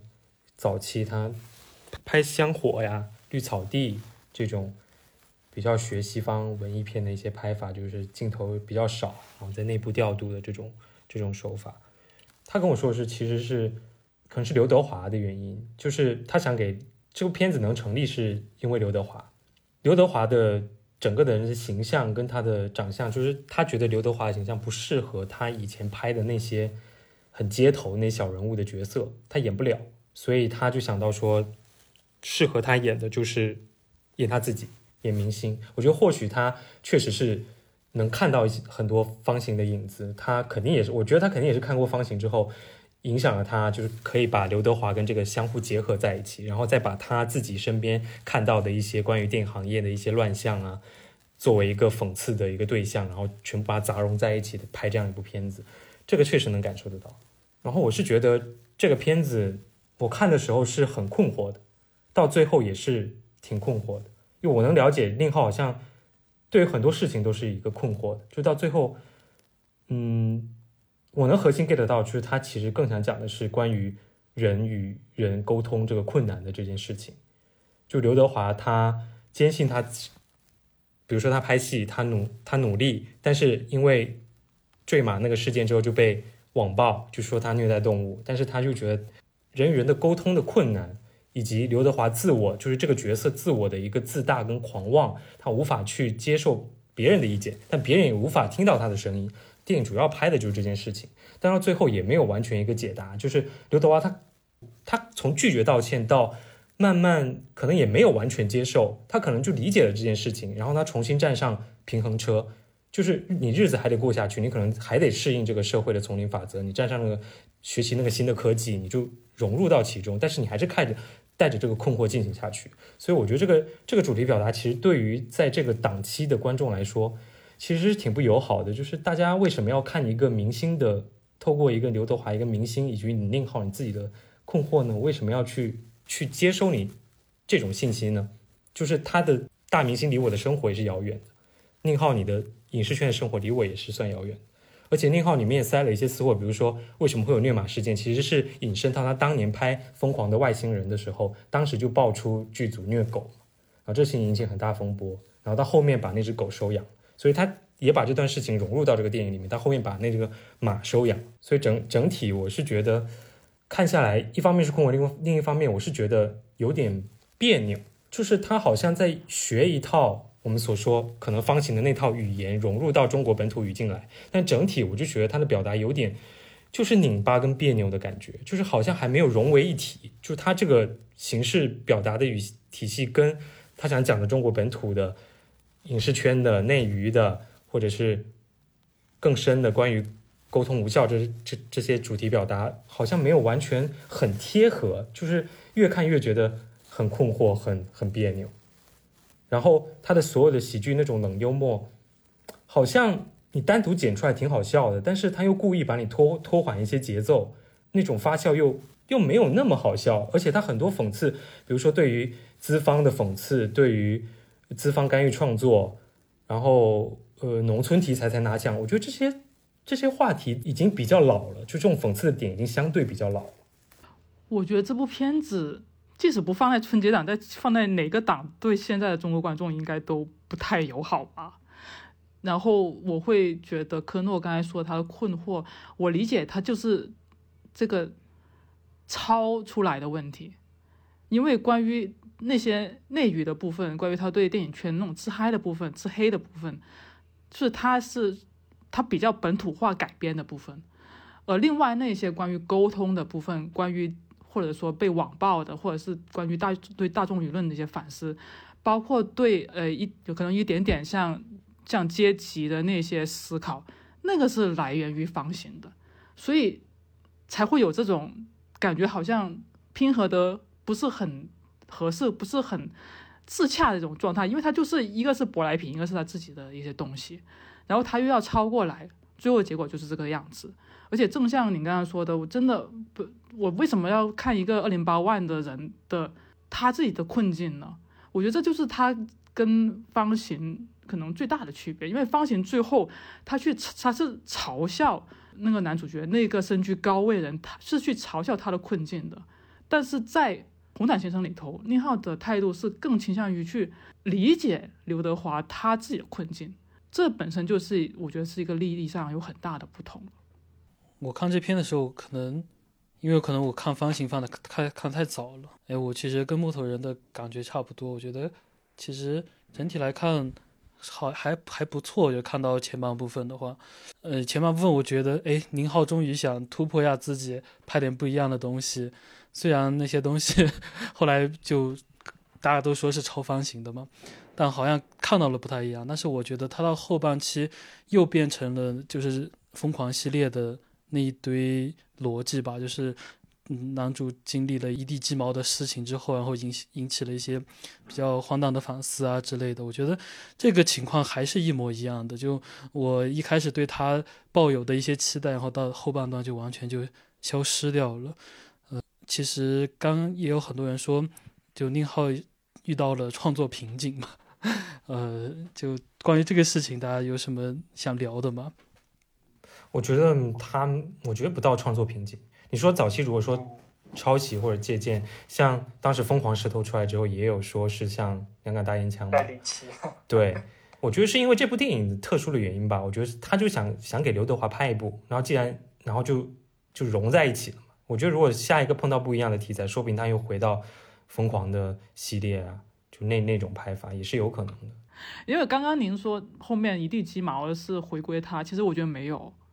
那个也是方形里头就有的东西，包括那个被网暴啊，然后什么网络失控啊，就是因为他，然后因为就是因为被网暴这个事情是来自来自于方形的，因为冒犯了政治正确的东西，这都是来自于方形的。但是就好像刚才科诺科诺说的，这个虐马这个事情又来自于自己的他自己的经历，其实。你细想这个事情，其实是很不合理的，这也是很不现实的，因为在中国就不可能你因为什么虐马啊什么，就就会有一堆的网暴，中国都没有到那个地步，好不好？动保甚至都是被嘲讽的对象，都是境外势力，好吗？所以，anyway，所以我觉得就是因为这，他想粘合他自己的经历，他自己的想法和方形的东西，才会变成这个又没有说服力，然后又很令人困惑的这么一个半成品出来。其实今年春节档，我其实有一个特别大的感受啊，就是《马先生》这部，就是刘德华的形象还是挺有意思的。我觉得，就他在片子里面扮演了自己嘛，而且 还在里面扮演了自己塌房，我觉得这还是要很大勇气的。然后我觉得这篇有一个很很有意思的点，就是大家其实是需要先对刘德华这个人，就是在现实中的一个形象啊，对他有个很熟悉的感觉之后，再带入到这个片子里面，可能会有很多更有意思的呃看法吧。因为像刘德华这样的一所谓的明星嘛，他那个时候的明星，其实是我们是看不到他的私生活的，相当于在这部电影里面展现了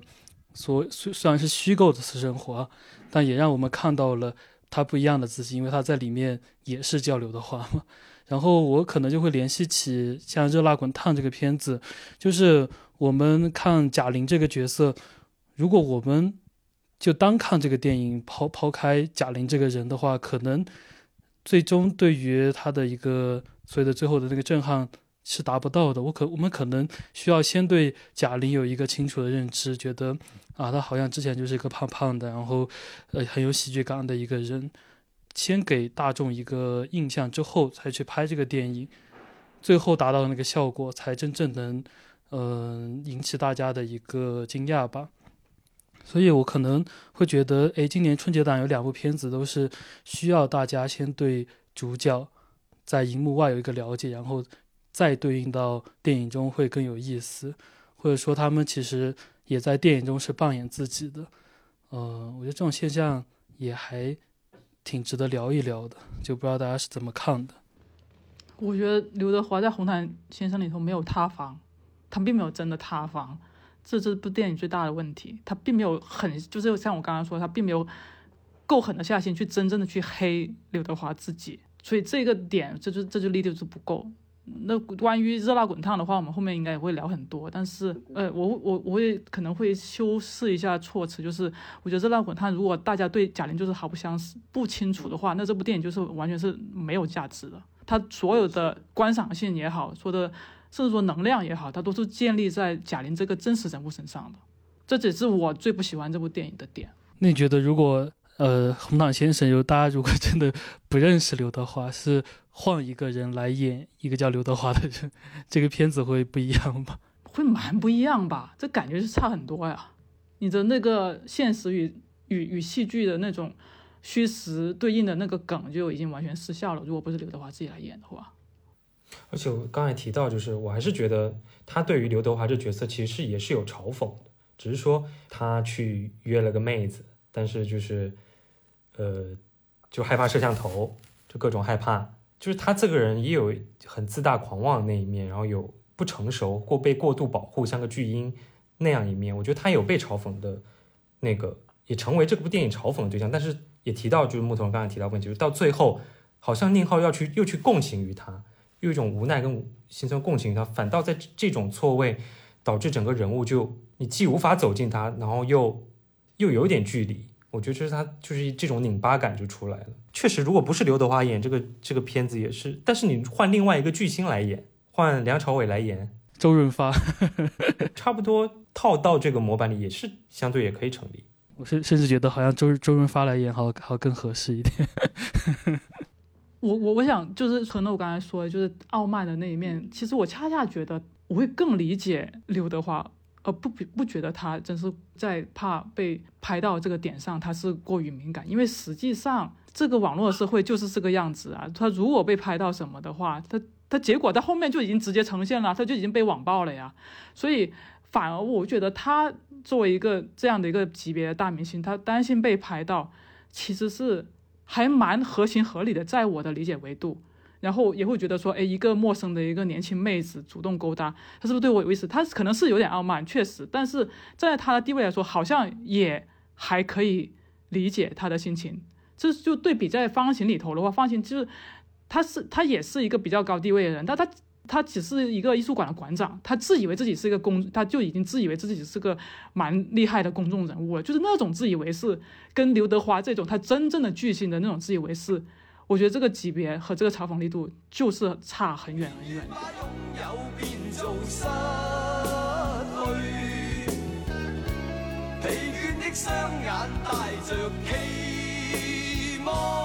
因为我其实看下来，我觉得《飞驰人生》其实还可以。感觉它其实没有太创新，呃，还是之前就是春节档会出现的东西。但是整体它的赛车的一个，不管是运动镜头呀，或者是对于赛车手的这些日常啊、什么梦想呀之类的东西，还是能让我想到很多好莱坞的片子。要不先来聊一聊《飞驰人生二》这个片子，呃，总体的观感是怎么样的？行行。《飞驰人生二》这个片子的话，我自己的感知是，就是我对它是相对来说比较不满意的，因为其实刚才电车说，就是它是一个见过的东西嘛，就是在我看来，它最大的问题是它完全是一的一个复刻，从阵容上来说还是这些人，然后从表达上来说也还是什么热爱啊、坚持啊这些，就是它完完全全是一个重复，包括说它的这些赛车啊这些东元素都跟一是我觉得是比较接近的。当然，它是一个就是整体来说制作完成度也是比较高的一个片子，所以我觉得就对它一个比较合适的一个形容词吧，就是我看到有人说它是一个精装的预制菜，我觉得是比较贴切的，就是它确实是一个，就是丝毫看不出作者性，看不出什么作者表达，但是完成度又确实还比较高的一个标准的春节档的这个大片的所谓大片吧，就是这这么一个产品出来。我先说说我对它。相对来说不是很满意的一个点啊，就是前面说了，就是它是一个重重复，然后我觉得它其实最大问题是它的文本主题想要表达的内容和它这个情境设置是非常不匹配的。看过片就知道，它是一个讲就是所谓英雄暮年，然后重新奋斗，然后最后又获得成功的一个点。但是它这一次跟第一部相比不同是，第一部它完全是一个很扯的故事，然后就是用了一个很扯的方式嘛，从头到尾大家都不会觉得它是一个。就是说一个认真的说，哎，我就是沈腾这个角色，张弛这个角色，他真的是能获得冠军或者怎么样？所以他其实是一个相对比较浪漫化的一个表达。就我觉得，甚至可以说解读为，也许就是他一场梦，或者说他儿子一场梦，就是飞驰人生一直就是就是一种幻想。我觉得这是我可以接受，甚至我觉得还挺浪漫的一个点。但是这一部呢，飞驰二呢，他其实是想把这些人物做实，但做实就很难啊，因为比如说第一部。就是像电视没有看第一部，就是张弛已经飞出去了，就是其实他在当时的那个环境下，所有的解读就说明说他肯定已经死了。就是这个结局其实对一个相对来说比较浪漫化的一个表达来说，完全是合理的，甚至说还挺好的，因为就是一个相当于一个小人物或者说一个失忆英雄，然后最后燃烧自己，再创造一段辉煌，这个很合理。然后你现在第二步把他拉回来了，还想套之前那个表达，但是又不太合适了。那现在他们怎么做呢？他做了一个英雄迟暮、英雄暮年的这一个状态，他居然想 Q 到的是底层小人物的这种拼搏，把他从之前的一个冠军、一个失真的世界拉到一个驾校驾校教练，就试图做一个非常实的一个设定。然后我想说这些小人物是怎么获得成功的，但我觉得这个事儿我不太认，因为这是一个相对比较现实性的这个主题，然后他又把它套在了这个喜剧下的框架里，他在这里在使用浪漫化处理，我觉得反而是适得其反的。就好比说，你用什么现实题材的这种手法来拍白雪公主，这种浪漫性跟你这种现实想表达这些主题啊、共鸣啊，就根本就不是一个方向，那你只能说是对吧？相互掣肘。就比如说你第一部对吧？就是张弛，至少我就说他没死，他现在设定也是一个半残的一个状态嘛，对吧？那第二部还是想让他获得成功，让他拿冠军，那怎么做？所以就引入了这个范丞丞这个角色，对吧？一个天降的这个天才车手，然后为了让这个天降车手合理化，他又需要拉出贾冰那个角色，然后一通铺垫解释，然后才把前面的设定说明白。我觉得这也就导致前半段的戏其实很飞很低效。他通过这一系列设设定，把这个呃所有人物关系合理化之后呢，他为了喜剧效果，他还要加一个傻瓜学员。其实我觉得这就导致后面这一通忙活就是失焦了，因为。你如果说想要表达一个小人物怎么在这个逆势下拼搏，那你就需要让观众信服，说你这个人物是真实存在的。但是我如何在这样的情境下相信有一个，对吧？跟着沈腾考了考了三年驾照的一个 一个傻瓜，还这么不离不弃的一直坚守在这里，甚至还成为了那个天才车手的领航员呢？就是这件事，我实在是没有办法接受。然后还有就是，你作为一个就是想把它往现实上做的话，那你就要设定困境嘛。你设定的困境其实相对来说都是就是伪困境，就是在我看来就是沈腾想要拿到那个冠军好像是没有什么问题的，就因为他首先他设定的困境首先是没有预算，预算不够，然后这个事儿呢，其实在影片前中期的时候反复提及，说哎我们预算不够，我们钱不够，我们要怎么在钱不够的情况下完成这个比赛呢？然后到了中后期的时候，这事就过了，就钱不够没关系。对吧？我们就是人定胜天，就是直接直接略过这个问题。我觉得就是这这就是实在是太扯了。然后另外就是就不要说什么时间不够啊，还有这个人，就是他前面设定里面沈腾就是连捏个水瓶子他都费劲，然后到最后开完巴林巴音布鲁克，气都不带喘的，就是这种状态。虽然他后来也说了啊，我右手不行啊之类的，是里面的一个燃点，但是就就会导致就是前后的这个困境啊，或者说铺垫啊，就是完全就是衔接不上。那我到底就是要怎么相信你这个故事呢？就是如果你真的要浪漫化处理这个故事的话，我可以选择说忽略一些细节，但是你又试图想表达这种就是这种小人物的逆袭啊，或者说底层小人物的拼搏啊、努力啊、坚持啊、热爱啊这些，那我就必须得纠正你这些点了。就是你这些点的话是很难让我去相信的。还有就是我前面说到的，就是你跟第一部的表达完全是重复的，因为第一部它表达就是热爱和坚韧、坚持。坚持自己的梦想，热爱，对吧？然后第二部，我感觉他还是在表达同样的内容。那那我觉得，就如果你要表达同样的内容的话，在时间这么短的情况下，你要拍一部续集，就这样的重复是有什么必要呢？是真的是觉得没有必要。然后说到就是可能他的这些特效啊，或者说他这个赛车场面啊，确实完成的不错。但是在我的印象里呢，《飞驰人生一》里面的赛车。其实就赛车场面，其实就已经拍的挺好的了，所以在我看来，二的这个升级就打一个不那么恰当的对照吧，就是我觉得就相当于《阿凡达二》和《阿凡达一》这个技术升级区别，呃，就就是这个关系，就是《阿凡达二》技术牛逼不牛逼？它确实牛逼了很多，但是对于普通观众来说，一是从零到一。二相当于是从一点零到一点二这种，就是你的技术当然是更完善、更更更厉害了，然后就是可能细节啊这方面做得更好了。但我作为一个观众，第一部其实是有给我带来一些冲击的，但第二部，说实话我没有觉得有很多更新的东西让我觉得哇，韩寒拍赛车牛逼，因为他第一部拍赛车已经挺牛逼的了，对吧？所以我觉得综合下来的话，就再加上这个片子的工期很短嘛，让我觉得就是。就是韩寒怎么会拍出这么一部泯然众人矣的片子？就是就是真的是感觉是不是有点老了？就是他这个老其实也不是贬义啊，就是我觉得就是也可以说是成熟吧。就是对韩寒来说，我觉得就有点，就是让我觉得有点失望点，就是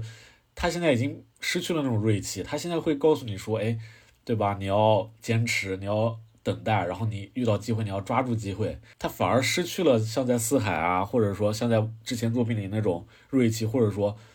可以赴汤蹈火，可以粉身碎骨，但是没关系的那种感觉。所以，所以我我就是对这一部相对来说不太那么满意的点，就是它是一个很工整，但是又过于匠气又正确的电影了，确实很不像是韩寒的电影。对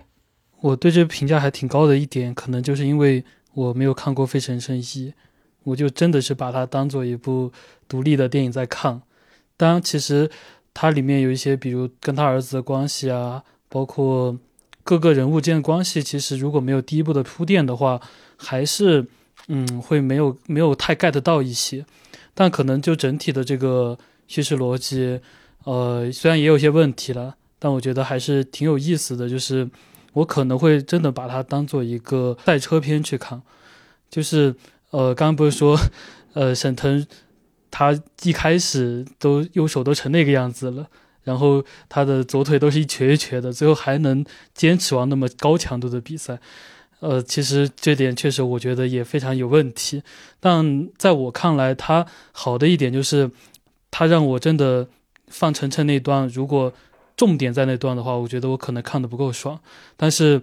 呃，范丞丞是以一个呃天才车手相当好的一个技术的情况下去做了这样的一个赛车的一个赛段嘛，呃，让你看到这个最高级的一个赛车手是什么样子的嘛。然后沈腾这段可能。你就会发现他在这个赛段里面运用了很多他自己的经验呀，以及包括那个冰雪那个路段的一些设定。我其实那段是我最喜欢的，就真的让我感受到了这种赛车电影的魅力吧。呃，因为我其实之前也还算是蛮喜欢看这类型的片子的。呃，我其实之前最喜欢看的一个就赛车片，豆瓣评分也不太高，叫《极品飞车》的一篇。就我看这片子的时候。很多时候会想到那个片，就是能给我感受到很多开赛车就开车这个事情给观众带来的一些快感吧。所以我觉得我对这个片子的好评是从这里。当然，像你说的，可能我看了《费神生一》啊，会觉得这部一直在重复上一部的事情，可能就没那么好。但呃，现实情况其实就先看了二的话，我觉得还不错。我是认为过去我觉得一个拍电影完全不及格的韩寒，这一次。拍了一个在市场里相对及格，但仍然是一个相当无趣跟无聊的一部作品。看最后那场赛车戏就差不多了。这那段赛车戏确实从技术上，我是我是觉得有比第一部要升级，以及更有方法一些。从这桩呃沈腾赛这辆车改装车一开始是不知道能不能跑完全程，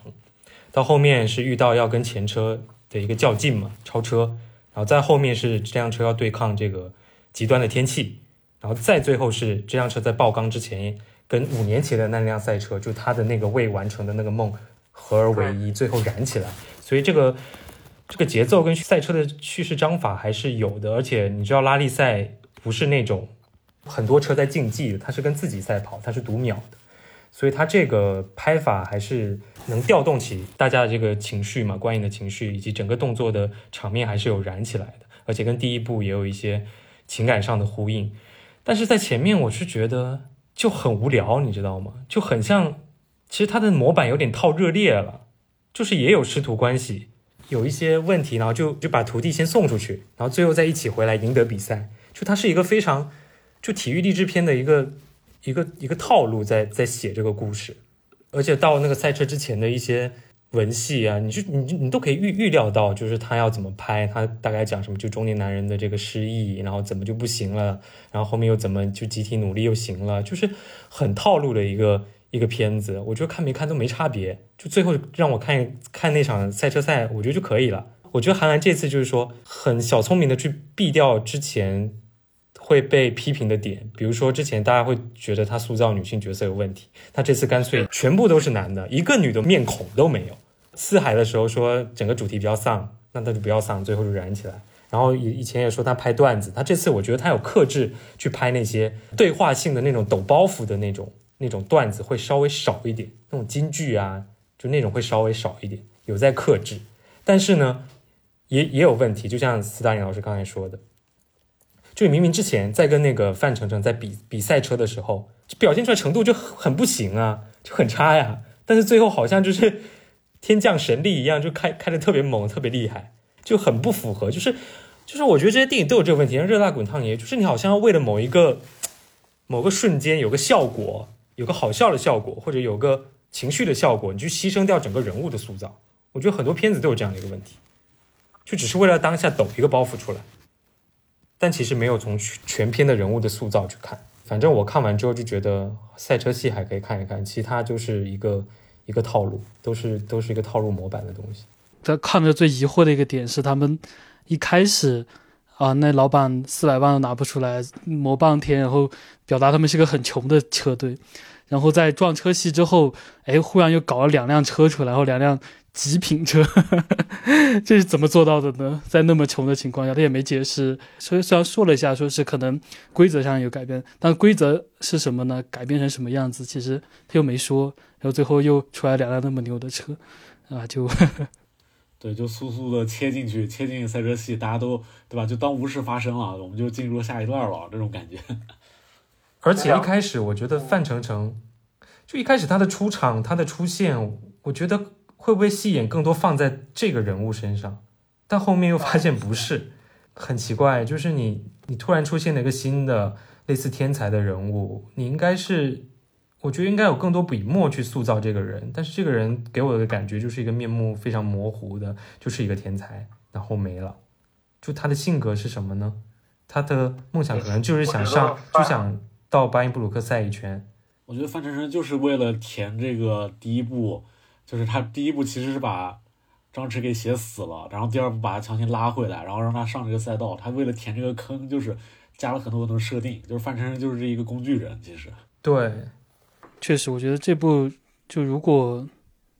就真的按就说他一个经理的一个角色把范丞丞辅佐成最高的就拿到冠军的那样一个情况，我觉得好像也也挺无聊的这样一个故事。那就是热烈啊，是，但热烈最后那个黄渤也有上场了，他也有帮助夺分啊。其实一个我觉得是一个一个模式的东西。他们也是一起合力才拿了冠军嘛。因为沈腾这个人其实是个非常有大流量的人嘛，而且真的是有票房号召力的人。那大家觉得，就他在这个片子里面，呃，真的是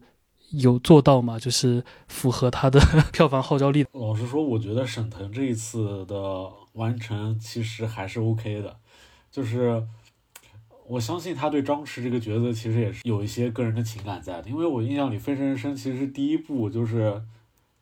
大荧幕电影里面他演的不是一个纯那种麻花式的那种搞怪喜剧的那种存在，就是他是一个比较正的角色。相对来说，其实虽然还是会有很多很多奇奇怪怪的段子，但是他会比较正，所以我相信沈腾也还是确实是对这个角色是有一些情感，所以他第二部的。里面的这种演法吧，相对来说也是，我觉得是我看过的沈腾演的电影里面相对来说还比较不一样的那种感觉的，就是他这一次演的非常的内敛，很收着，生怕你看不出来他演那种也是那种中年男人那种唯唯诺诺的感觉。我觉得他就是那种戏路就写着一种，就是雷佳音能演的我也能演，是那种感觉，就是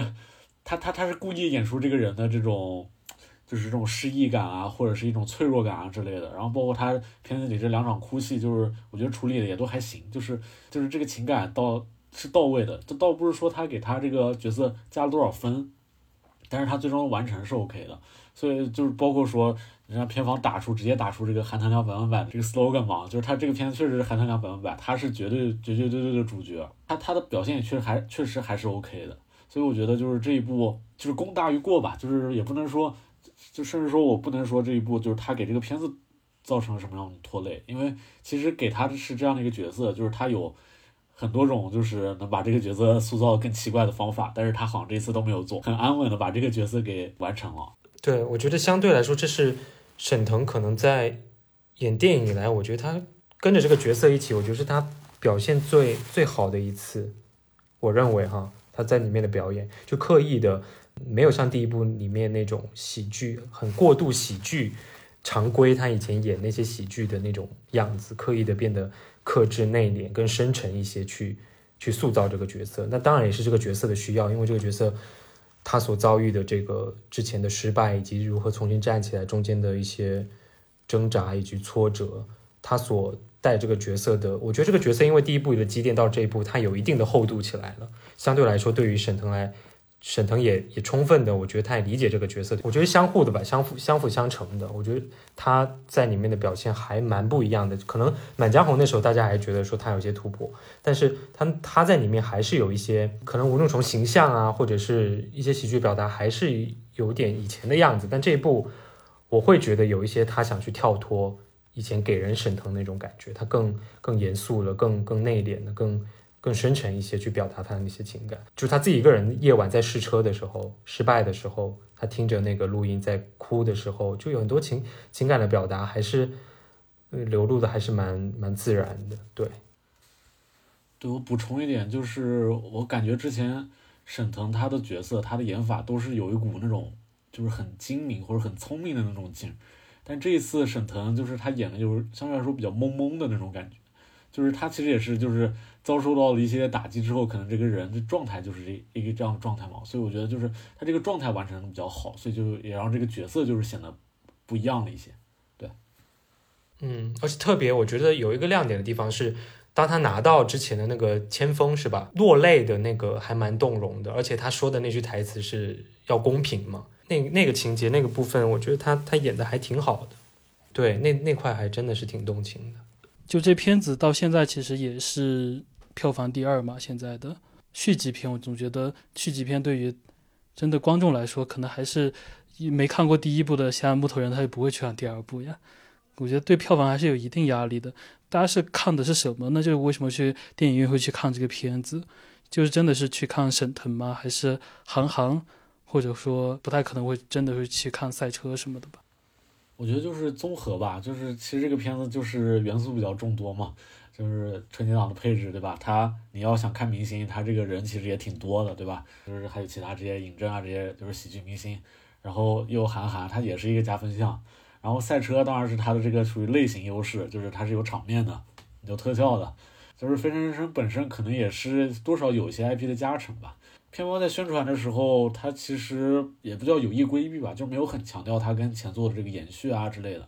我觉得就是会让观众觉得说不会有太大的门槛，然后再加上这些元素，就是想去看，我觉得也很合理。再加上这个宣发是猫眼嘛，就是他们可能会做的也比较卖力一些，所以把这个片子热度也会顶的比较高。然后包括说，其实今年就是没有出现一个特别碾压级别的这种大白马，所以就是也也会让这个片子就是显得比较热闹一点。但是你看，像初二其实就已经开始有掉队的这个倾向了嘛，我觉得后面可能会就是相对来说跟第一名的差距会越拉越大。嗯，我是觉得，我个人觉得沈腾的票房号召力还是很大的，就他国民性非常强。然后你翻他的过往，含腾量高的。片子几乎都是大卖的，除了《超能一家人》，就可能真的是口碑太差了。其他片子有他当主角的都卖得很好。然后再加上，我是认为就是《飞驰人生》是的，是刚才斯大林老师说，就是所以他前期预售也挺高的嘛。猫眼这块也是加大了力量去推这部片子。我倒不觉得像。这个片子的一个前一部的那有那么大的号召力，而且赛车题材也也没有大那么大号召力，而且其他其他那些演员也没有那么大号召，我觉得反而是可能沈腾最先吸引观众去能去买去去进场，对，其他都属于加分项，倒也不拖后腿这种感觉。我觉得这片子确实还是今年档期里面最适合春节档的吧。最有所谓合家欢属性，就看下来，呃，也也有燃点呀，也有泪点呀，然后也有动作大场面呀，出影院的那个感觉还是挺不错的。哎，我我补充一点，因为我也是有带家人去看片子这个指标的，然后他们选的是第二十条，原因也很简单嘛，就是有赵丽颖，就是其实第二条这个明星阵容还是对明星阵容还是很有效的。包括看完之后，其实他们的反馈也都很好，就觉得哎，这个片子对吧？故事讲的也挺完整的，就是当然完整是就不是原话，就是故事很密，然后很精彩，包括吵架也很精彩，就是就是芭比的那个卡萨多久莫久好。其实第二条是好的，包括说选择上的倾向性啊之类的，确实第二条还是一个比较明确的、比较好的一个商业配置吧。这种如果我带家人看，我应该也会选第二十条，就是故事通俗易懂，然后又有喜剧元素。最后又有一些寓教于乐吧，我觉得可能对于普通老百姓来说还是相对友好一些。赛飞驰那个《飞驰人生二》，可能我觉得对于有一些看这类题材的外片多的一些观众，可能就觉得你这没意思啊，就是还是没有什么特别出彩的地方，也没有任何的感情戏吧，对吧？对，其实我觉得他没有一个女性角色是一个挺大的障碍，就是对，尤其是我来选片的时候，就是我会觉得说那。对吧？要考虑大家都想看的是什么，是这种感觉。对，整部片子其实它就是男性的乐园，很像在男性一起玩一个玩具，只不过马把马换成了赛车而已。就已经很多人就说他就是一个中年男人的意淫幻想。我觉得这可能也是我们之后要聊《热辣滚烫 》要拿出来对标的一个点。虎扑网友的首选。什么大愿望，没有什么事要干。看见路口红灯一直闪，它像眨眼的小太阳。呃，我们接下来就聊今天的重头戏吧，《热辣滚烫》这部片子啊，因为呃科诺斯大林都是男性，然后木头人是持异性的 女性，我我声明一下，我我以前以为自己是激进女权，但是我已经现在已经是被激女开除女籍的一个状态了，所以我的这个性别和我这个到底是怎么样，我其实自己也不太清楚。啊，现在是木头人黑化版，性别暧昧版，呃，对，所以的话，我们其实加了一个更偏女女性视角的一个嘉宾。之前大家可能也听到过他做的播客，就是我们深资讯一直都是他在运营的。姚乙和大家打个招呼吧，Hello，大家好，我是姚乙。大家就先大概聊一聊对于热辣滚烫的一个看法吧。呃，要不偏激进的穆老师先后聊吧。呃科诺和斯斯老师谁来先开个场？就其实我对这个片子的观感上来说，也比较复杂。就是其实，啊、首首先说结论啊，就是结论上来说的话，我觉得它作为一部电影来说，我是不是特别满意的？但是呢，就是有了这些场外因素的加分，我就觉得它的分是可以手松一点，打到相对来说比较高一点的分，比如说是三点五到四分这种状态的。理智告诉我说不太行，但是情感上呢，我又被折服了，我是这样的一个状态。就是所以所以我对他的那个就是感觉也是就非常复杂吧，因为确实就比如说大家都会感知到的，就前一个半小时确实是会相对来说比较冗长一点，或者说是有些设置啊是不太好的。但是后面的这半小时，就是贾玲减肥，就是它带来的这些冲击啊之类的是足够的。然后我觉得其他就是更更细的内容可以一会儿就是再慢慢讨论啊。然后我觉得有一点是我相对比较认可的点，就是在视听方面，我觉得就是这一部片子做的都还是 OK 的。光线这一块吧，感知到就是首先它的这个打光这一块，我觉得是我尤其喜欢的，就是它前面的光相来说会比较柔和，比较虚幻一点，然后到它减肥之后啊之类的，就感觉会更锐利一点，更更锋利一点，是这种感觉。就是它它的这些所有的这些视听啊之类的，还是一个用心在做的一个点啊、就是像李焕英，我其实之前也录过播客，大家知道，就是我是非常不喜欢的。就是他这个故事是讲的非常的差劲的，但是到热辣这一点这里的时候，我觉得他的进步还是挺明显的，就是他至少通过一些不一样的方式吧，把这个故事最终讲的还是比较比较完整的，然后他的表达也比较清晰，然后包括说视听方面这些加成啊之类的，所以我觉得就是还能给他一个三点五到四分的这样一个一个分数吧。嗯哎，其实视听上想跟司老师探讨一下呀。就我我看完之后，我会觉得贾玲台词的声音特别小。就看完第一时间也在群里问了大家，是不是我看的有问题？因为可能是在小县城的电影院看，蛮吵的，有些台词他说的声音太小，我可能都没有太感觉到。虽然虽然听得到他在说什么，但可能情绪上的表达没有那么好的能接受到。所以这一块，呃，是什么情况呢？也是他可能首先就是他自己可能本身是在演前面一段的时候，他是故意就是相对来说声音会比较小，就是一种比较虚弱或者说比较就是比较唯唯诺诺那种状态吧，他来这种气声这种感觉来说这个台词。然后另一方面就是可能是这个影院这个音量设置也是有问题，因为我我注意到就是我在看《热辣滚烫》的时候，前面放了一些贴片广告，那个声音特别特别的大。就是应该是影院在放这个片子的时候调高了音量，就是可能也是我我是下午看的，可能上午场的观众反馈说声音太小啦之类的，所以影院就是调高了一些音量，就会就是相对来说会更适中一点。如果声音再小一点，确实就是还蛮影响这个这个体验的啊。对热辣滚烫还挺复杂的啊。你好，李焕英到这一步，当然显而易见，贾玲是一个用生命自己的生命体验在做创作的一个一个导演了。这一次是减了一百斤，大致说要整体观感，就是我觉得在他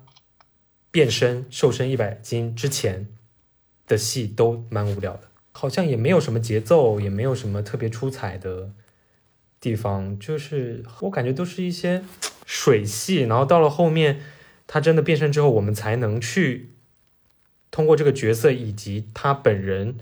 身体上带来的这个巨大的反差所结合的这种这种形象出来以后，再结合原版的叙事的底色跟想表达的东西相结合在一起，才稍微把这部电影的品质稍最后再提起来。我的整体观感是这样。我其实看的时候跟科诺感觉，其实四老师也提到他前一个半小时的内容，我觉得他这样做非常之冒险。印象很深的时候是看到贾玲在拳击擂台上倒下的时候，有一段闪回嘛。就闪回里面很多东西，如果加到前面的话，它前面就不会那么感觉那么无聊。但他其实可能就是为了要把后面那半小时真的衬托出来吧。这个做法很冒险。接下来可能就交给一个打了一星的人和一个打了五星的人来聊一聊了。先从客观上来讲，我觉得这部电影它从可能艺术上和技术上，它并不是那么的成熟和完美的，它还是。有粗糙的部分和很多瑕疵在，这个我觉得肯定是客观存在的。嗯，具体问题也像前面两位老师他说的那样，其实挺明显的。但是你确实能看到他和李焕英相比，他是有一些进步的。然后总体上来说，观众可能为这个电影买单，也是因为贾玲的一个贵在真诚在里面。我觉得可能这是一个他票房好或者口碑好的一个很大的原因。然后我为什么呃认识到这点之后还给他打五星呢？是因为我觉得这部电影对于中国大陆内部的一个电影，特别是女性导演的电影来说，还是一个很大的一个进步，或者说一个我觉得非常值得我无条件支持的一个事儿。所以说，我觉得它是一个非常意义重大的一步吧。于是。嗯，我就给了他五星支持一下。然后到莫老师的发言吧。我当时看完第一个感觉就是，贾玲减肥，她顺便拍了一部电影，然后呢，就把他这个打拳办卡的这些钱啊又圈回来了。我能理解刚刚就是呃姚乙说的那些，说可能大家都想支持女性导演，因为我们确实。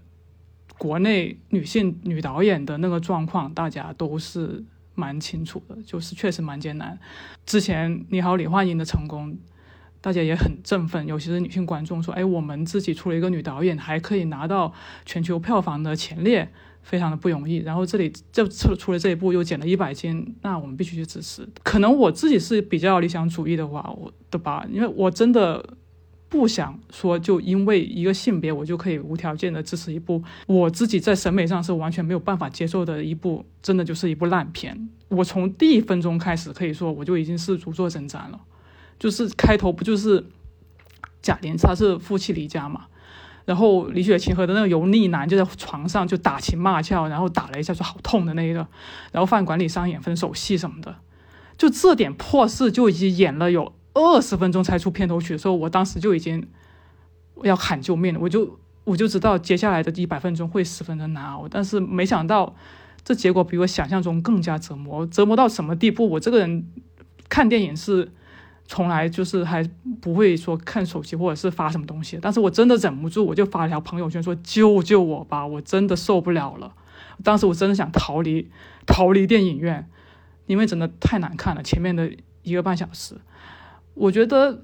热辣滚烫的它这个印钱营销，我们刚才都说过，真是非常成功。而这个成功的话，全部都系于是贾玲这一个人身上，就是她减重一百斤，这个真的是可以用壮举来形容。我觉得确实是非常值得夸耀钦佩。而且我也不认为说把这个作为宣传的重点、营销重点有任何问题。我觉得是非常的正确的一个营销方式。但如果说它实际偏执的成品，到最后，你也只有减重这一个卖点的话，我认为是绝对不及格的。像科诺和斯大林说，就是对比李焕英有有进步的这一点，我觉得这完全不是因为不是因为贾玲她进步，而是因为她买了一个很成熟很好的一个剧本回来，他们把《百元之恋》的这个这个版本买回来了，他翻拍了一遍，他照着拍了一遍，所以他真的有一个完整的一个叙事和表达。我没有期待过他能拍出原版那种又丧。又燃又痛的那种味道，我觉得不可能，而且也不适合春节档这个这个时候。但是我认为贾玲她选择的这个方拍方式是最拙劣的那一种。她现在是就这种很简单又廉价，然后很虚假的那种苦难堆砌。然后呢，最后呢来个打脸众人，漂亮完胜，就是我们刚才说的那种底层逆袭的那种爽文的思路。什么闺蜜和前男友又搞在一起啦，然后自己的小妹，自己的妹妹又又想要着房产啦，然后倒贴了一个男人，结果又又失身又失钱又失尊严啦，然后又被远房亲戚当成这个职场上位垫脚石啦，就这所有情节安排，所有事件安排都很假，很逻辑不通，很烂俗，很无聊。为什么无聊呢？因为这些事件全部都是本土化改编硬加上去的，原版里头没有的。所以这这一部分才是真正体现出贾玲她作为导演的一个功力，就是很不很不及格的。再加上科诺之前也谈过那个，他穿插了很多口水歌 MV，简直糟糕的不得了。就更别提那些为了适应春节档的那些，看我看来就很降智那种笑点的设计，就把这个电影分割成一个个一个个很干很尬、很让人难以忍受的那种小品那种那种观感。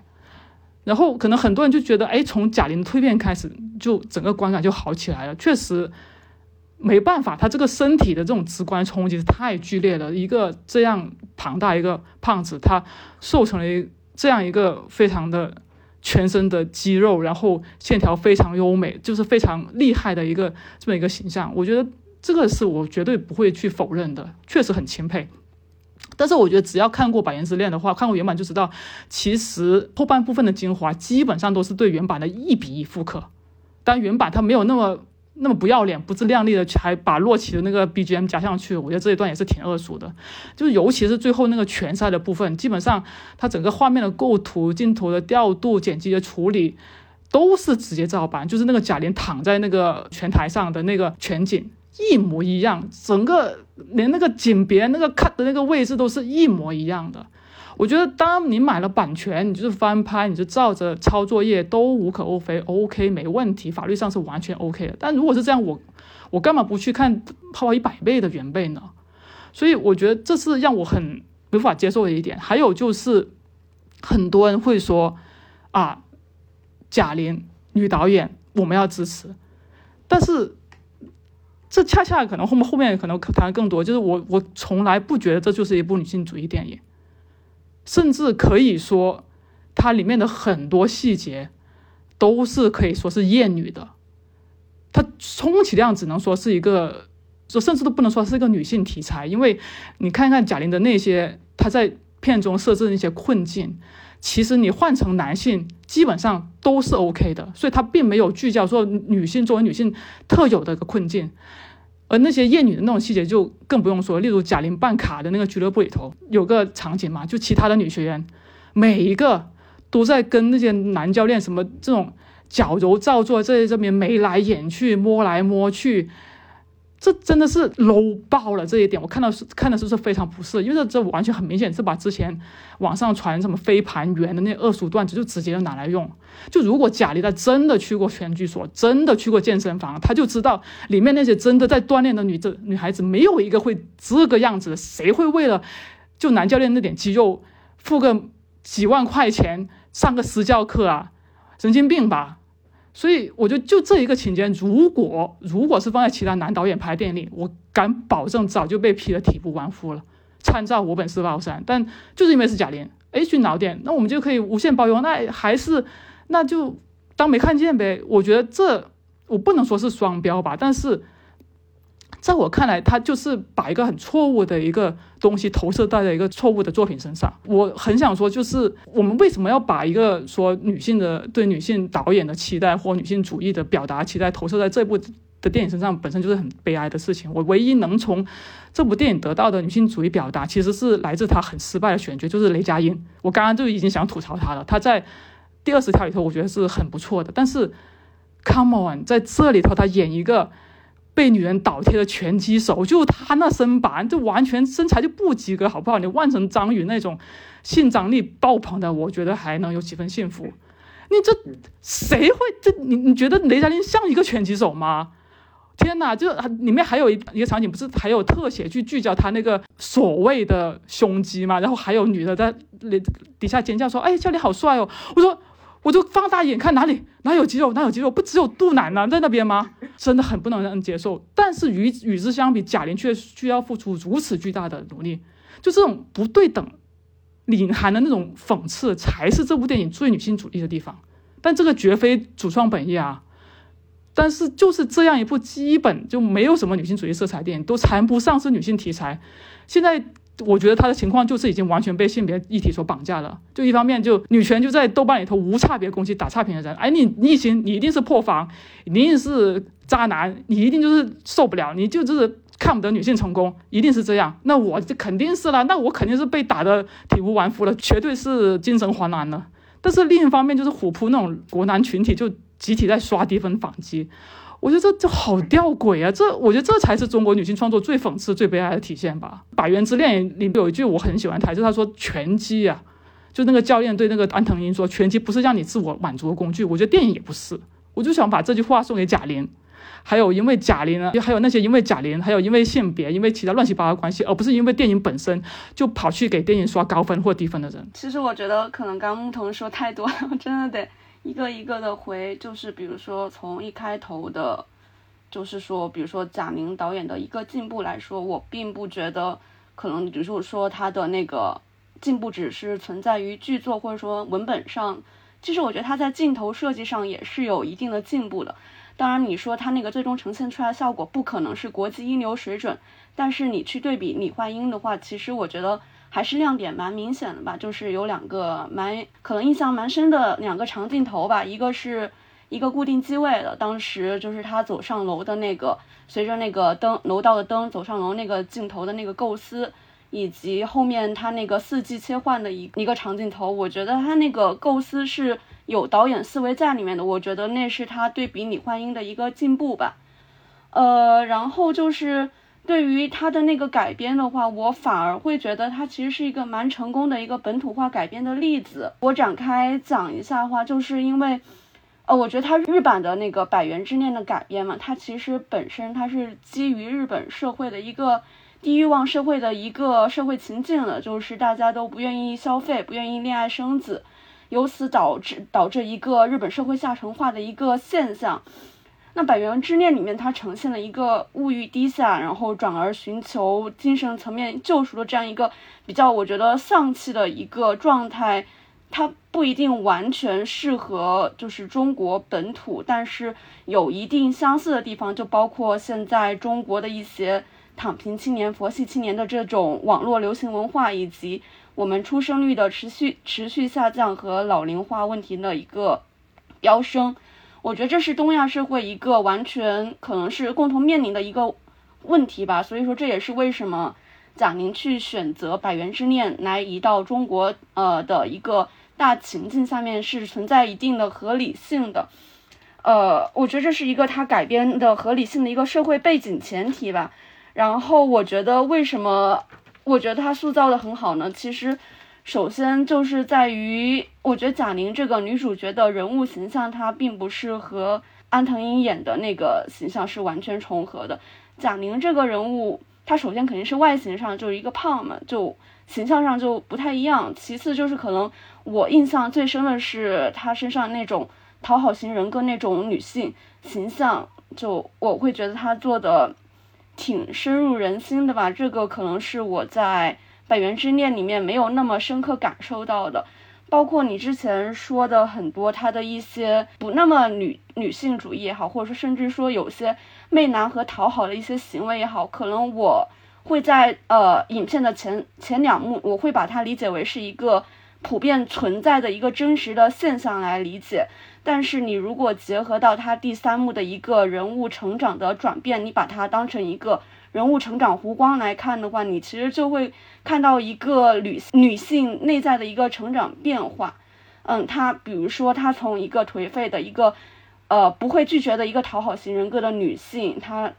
跟别人她不爱吃牛蛙，她跟别人说我爱吃，一直到结尾的她告诉非常勇敢的拒绝。雷佳音饰演那个角色说：“我不爱吃牛牛蛙。”我觉得这样一个比较是一个比较完整的成长链条吧。这个是可能我觉得做的蛮好，我也蛮喜欢的。呃，还有一个是，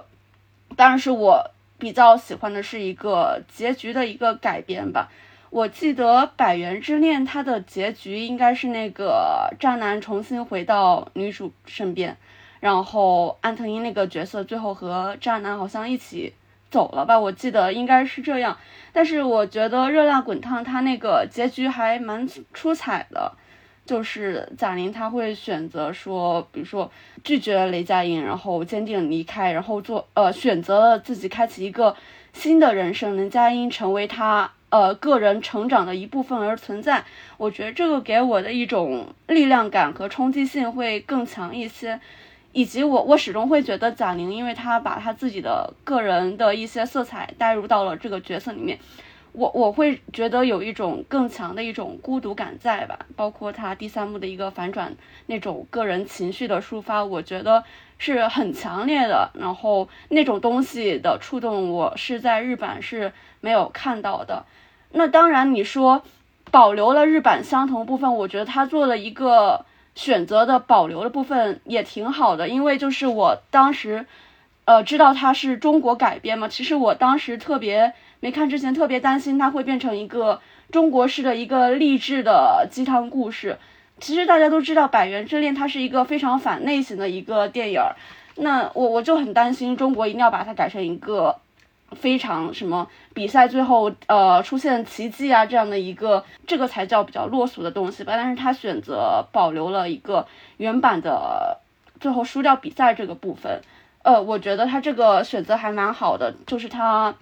嗯，他这种选择，然后拍出来，其实在国内的一大部分同类型电影里面都是一个比较出色的存在吧。我觉得他是，这是他对于原版的一个取舍的一个比较好的做的比较好的地方。这个应该大概是我对于他那个改编上一个分析啊。还有想起来就是为什么我觉得他本土化改编的比较好呢？就是包括其实木头人刚刚说的很多那些现象吧。其实你如果到一些下沉一点的城市，或者说去多刷刷抖音那种软件，还真的存在，并且还挺普遍的。所以说，我觉得它其实它它不是在呈现一个可能一二线城市的一个人的生存状态，它可能呈现的是一个更下沉的一个更底层的一个草根。他的一个生活状态是怎么样的？包括我可能印象很深的是他片头的那个开场，他就是贾玲跑步那那场那长串戏，然后由那一长串戏带出来一个中国众生相的一个描写，轻描淡写的几笔描写，我就会觉得比很多导演用一部电影想要告诉我的一种他对社会的观察都要更加细腻和。深刻很多，对，你可以看出相关的内容有，就是这个女性相关这些讨论，在目前这个舆论场里面是多么的匮乏，或者说环境多么的糟糕。我也是完全没有看出来她有什么女性的这个女性主义的所谓的表达，甚至我觉得就是她就是刚才木娜姐说的，就是她前面的这些段子啊，真的是确实是不太高明，甚至不合不合适，或者说是恶臭。但是就是你看。同行衬托嘛，就别的不说，就说春节档二十条这个 女性处理问题，刚才已经说过了，飞驰二连一个女性都没有啊，这都是春节档，就是理论上都是能卖到三十亿的片子，对吧？所以就是我觉得就是有时候就是确实是非常的纠结，就是一边觉得就是确实是觉得咱可能在这块做的不好，但以后就是感觉以后可能女性在电影里都都上不了桌了那种感觉，就是就是实在是这个差异有点太大了。所以，所以我觉得就是，即便是没有看出来太多这种女性色彩表达，我觉得还是应该去支持。就是，就考虑到目前的这个现状啊，还是应该去支持贾玲导演作为一个女导演去刻画女性的这种创作。就是，我觉得原因也很简单，就虽然我是个男的，但我也不希望以后的电影乃至于审美都始终被一群中老年男性把持着，因为这对于整个行业来说肯定是很糟糕的事情。对，所以，所以我我觉得就是姚以和木娜姐说的，我觉得我都很认可。就是，只不过可能我就是。相对来说，就是可能就是没有办法说取一个完全，就是就是我觉得也不是极端啊，就是一个完全明确的一个态度。我是觉得就是确实存在这些问题，但是行动上来说，我还是觉得需要去支持他，是这种感觉。我首先回应刚才施老师说的吧，就是对女导演的这个支持，就我觉得需要可能要定义一下支持是什么。我觉得我自己买了电影票进去，这个付了这个几十块钱。和两个小时，这应该也算是一种支持。因为如果我不支持的话，我根本就连票都不会买。那我买了票之后，对这个作品做出做出批评，或者是说，因为它就是不好，那希望它能改进。我觉得这也是一种支持。所以，我个人会对支持的这个定义会会有点异议，说我们是不是说觉得，哎，她既然是一个女导演，那我们会包容她的错误，而她其实真的需要我们去包容吗？实际上，我人微言轻，我这里骂几句能影响得到他拿几十亿票房，能影影响得到他在豆瓣上现在七点九九九的高分，我觉得这有点太高估了，所以我觉得我的一一心或者我的批评的话。就是我自己个人所能做出的支持。对对，其实这里我想说的支持也是指我要去买票去支持他，而不是说我一定要给他打个高分去支持他。对对对，所以我这个这个点可能我要重申一下。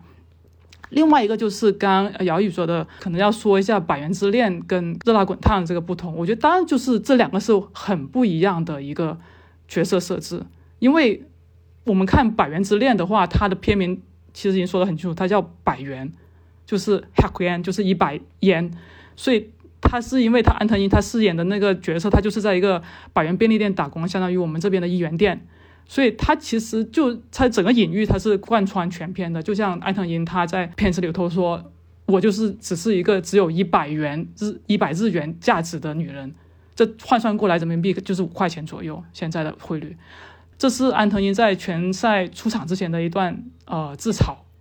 但与之相对，你可以看到翻拍版在贾玲在这里是他拍成了一个很漫长、很煽情的一个镜像的对望。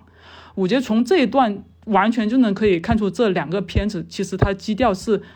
完全不一样的。原版是上，然后翻拍它是要爽。我不认为说，诶，把最后的结局它拍成了输了，它就是不爽了。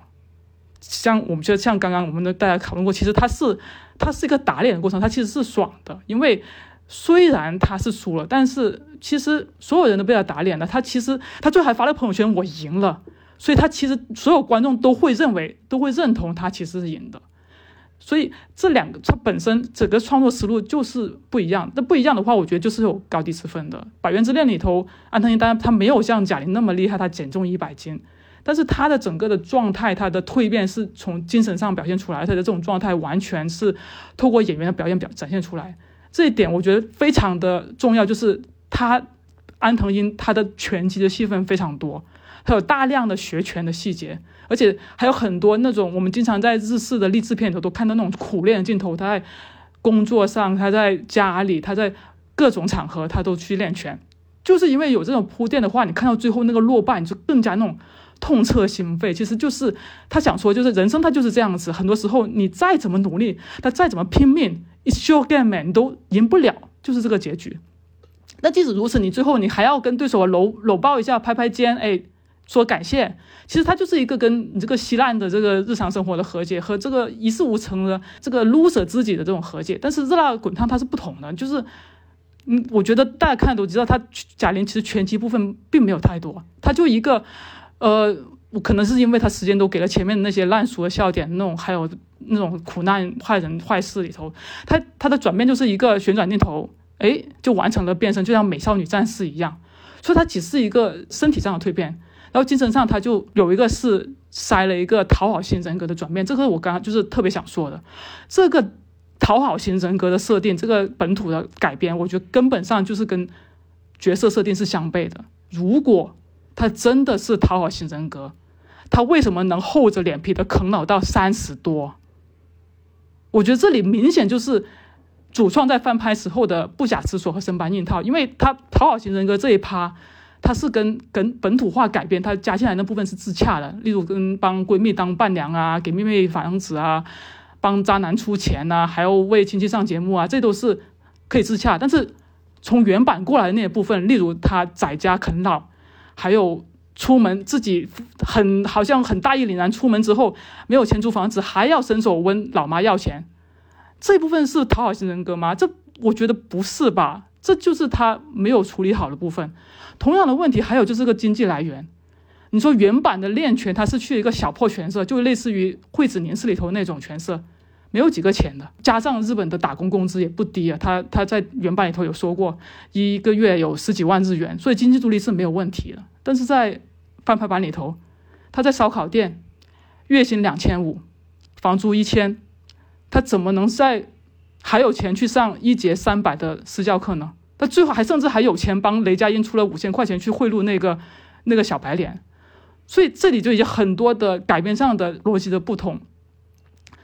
我就看的时候，我就是已经是觉得他这个是很拙劣的了，他就是很明显他没有细想这个逻辑，他没有去打磨这个文本，他就觉得答过来他就可以套了。但无论如何，无论如何，我都觉得能减重一百斤是确实是了不起的。所以说，如果他这个故事他就是演一个减肥成功的励志人物，那完全 OK。但问题他依然的是个拳击手，我觉得他那种决意、那种斗志，就是那种要把这个眼前这个敌人。这超然世界，我全部到掀翻那种狠劲，他完全没有演出来。因为你看安藤英的那种眼神，里面有就是在原版里头有句台说你的眼神好凶啊。我觉得安藤英就把那种狠劲是演出来，他就是个拳击手的那种眼神。所以他最后的话是不一样的。安藤英他是要打赢对手，他要赢一场比赛，他这个就是要赢一次。但是但是贾玲她她其实她不是要打赢对手，她要打脸众人，她要打给所有人看到她可以改变。所以。看似这个比赛是输了，但所有观众都会觉得他赢了，所以我觉得这个我不认为他这个是特别是反常反国内的常规，他恰恰其实迎合国内的这种底层逆袭的这一个形态的，因为哎，现实中我们可能每个人都可能是安藤英啊，就是怎么努力都赢不了，但大部分人都不可能是乐莹啊，都不可能是贾玲啊，拜托减重一百斤，我减个三斤我都不要三斤，我回家就已经重了十斤，我这一斤都没减下来。就是减不了，就是这就本质区别，我们不可能成为贾玲。其实我觉得恰恰可能这也是一个本土化改编的一个区别，就是我觉得目前来说，国内观众可能真接受不了他那种，比如说一丧到底的一个一个逻辑在里面。然后我觉得他这种，就比如说最后圆一下这种改变逻辑，可能是想做一个，还是想做一个比较正能量、积极向上的一个升华吧。嗯，我觉得这个也是它和日版不太一样的地方。我觉得这是也有一个文化环境的一个差异在里面，包括还有市场上的考虑。就是我同意你刚刚说的一些剧作上的一些技巧，包括贾玲和安藤英的一个演技上的一个差距吧。当然，我觉得他剧作上的技巧，他最后其实是生搬硬套，把他那个通过视觉上的一个。减肥，然后甚至是增肌一个视觉上形象的一个改变，来生硬的把这个落差或者说脱节给它弥补回来的。但是其实你可能对情节或者说剧情连贯度有更高要求的观众，确实就会觉得很难以接受吧。但是我我是觉得，可能这其实还是出于他自己。当下的一个能力问题，我我还是会抱有一个期待的态度，会希望他下一步能做更好吧。我会觉得也不算是升华吧，我觉得就是就是市场的需求不一样，因为《百元之恋》它拍的就是生活常态，就是说白，它就是一个偏艺术电影的。那那《热辣滚烫》它就是一个商业片，它拍热鸡汤奇迹，它就是一碗鸡汤。它并没有什么神话，我认为，所以大部分人就是喜欢看奇迹，他就是喜欢喝鸡汤。那但明知那是一个鸡汤是假的，那我宁愿在电影里头先赢一把吧。那我赢完之后，我再回去生活，继续挨揍，这个我可以理解。但这这这在我看来就是有高低之分。但是其实我想问，为什么你会觉得那个热辣滚烫的结局是假的呢？不是，我不是不真实，而是对于大部分人来说，大部分人来说，减重一百斤。完成这种这种这么逆转的这种这种，就是一个很对大众就是一个造梦，对大部分人来说就是一个奇迹。而且我也不认为说很多人就是像他说很多说很多说觉得这个比原版的结尾更好的。我觉得说什么贾玲彻底把雷佳音抛甩了，就是体现女性力量。我倒是认为他这这是一个整体的他的剧作的走向和创作的思路。不同导致的结果，我说不上哪个更好，哪个更坏，因为翻拍版它强调就是赢，就是要爽，那最后肯定要打脸渣男啊，所以正在前面还刻意加了很多原版没有倒贴器，原版哪里有什么为了给给雷佳音一个比比赛额名额还倒贴一五千块钱这种嘛没有的，他加这种戏其实就要凸显雷佳音的忘恩负义嘛，那最后的那个火葬场看起来才够爽嘛，那原版的基调它就是上到最后，哎努力到死。拼命拼命的成这样了，还是赢不了。那安藤英那个那在那个状态下，就是他哭到崩溃，说：“哎，好想赢，好想赢，好想赢。”那如果这个时候，哎，我自信的拒绝渣男安慰，走出光明大道的步伐，那 那才不符合。所以。我觉得这其实就是不同的创作的思路导致的不同的结局，说不上哪个更有力量或者哪个更好。而且更何况原版它的片名就是这百元之恋，它就有个恋字，所以它的重点摆在这边，就是它爱情是是想要诉说的重点之一。那这种爱情可能跟很多人想象的我们那种很浪漫、很珍贵、一世人人一世那种双节的，可能都没有什么关系。它就是字面意义上它很廉价、很易得，但是也很容易失去。然后很容易被刺痛，但是就是能互相取暖。我觉得他，武正琴他拍这《百元之恋》，他就是想塑造这样一种爱情状态，也是符合您刚刚说的日本那种低欲望社会这种。那这怎么样就凑合着过呗，就是这种感觉。所以也不认为说现在翻拍版的这个结尾就真的多么的好过原版。我觉得就是不同的取舍罢了。确实，而且其实也是一个。艺术电影和商业电影的一个完全不一样的一个逻辑在里面吧。那我说说我的一些看法吧。我觉得对于这片子的男性跟女性的问题，可以跟原作做一个对比。其实原作里面每一次去激发安藤英去学拳击，跟更努力的去学习学学拳击跟打比赛的前面的一场戏或一场动因，都是因为他被男人所所受到的一些伤害。从他被同为店员强奸，到被这个香蕉男就是被他伤害了，分手伤害，到比赛之前那个这个香蕉男对他说的一些不屑一顾的话，包括丢掉那个给给他的那个餐盒，包括到最后他倒地之前，他他所闪回的内容，他所闪回的内容其实都是。关于这个男人，关于他跟这个男人之间发生的事情，也没有也。他有跟闪回他妹妹的那些事情，其实也有。对，但主要还是跟这个男的。但是我们看《热辣滚烫》里面，他所闪回的内容不仅仅只有雷佳音，他闪回了他跟他妹妹，闪回了前任的男友乔杉跟她的闺蜜抢了她的前男友，闪回了。另外还有一个就是杨紫演的这个电视台的实习生，怎么在现场突然去这样伤害她的？所以我觉得在性别议题上，他可能有人可能觉得他好像女生都是坏人，但是我觉得男性也有坏人，就是说他并没有从性别的这个角度去说这件事情，就是其实他的周围无论男性或者女性都有人在伤害他，这一点的改动是这样子的，而且我觉得这一点也是反鸡汤的一点。就是他把他不去，他不是去分性别，而是分其实他身边的这些无论好友或者亲人或者闺蜜或者同事或者他遇到的男人都或多或少都在伤害他，所以我觉得他这一点的处理相对会比原版单一只是在家里受到跟男性受到伤害，我觉得处理会相对更丰富一些，而而且也是里面我觉得是唯一反鸡汤的这么一点，就是他把人性的恶全部都闪回了一遍。那另外呢？回到原作来，原作结尾确实是安藤一对着那个男生就说好想赢一次，然后就跟他拥抱，跟他走了。在某些女性观众看来，就觉得你怎么又重回在渣男身边了？然后热辣滚烫，我觉得贾玲她肯定也意识到这个问题，她就害怕这个问题，然后她就让这个这个，她就拒绝了雷佳音。但是我觉得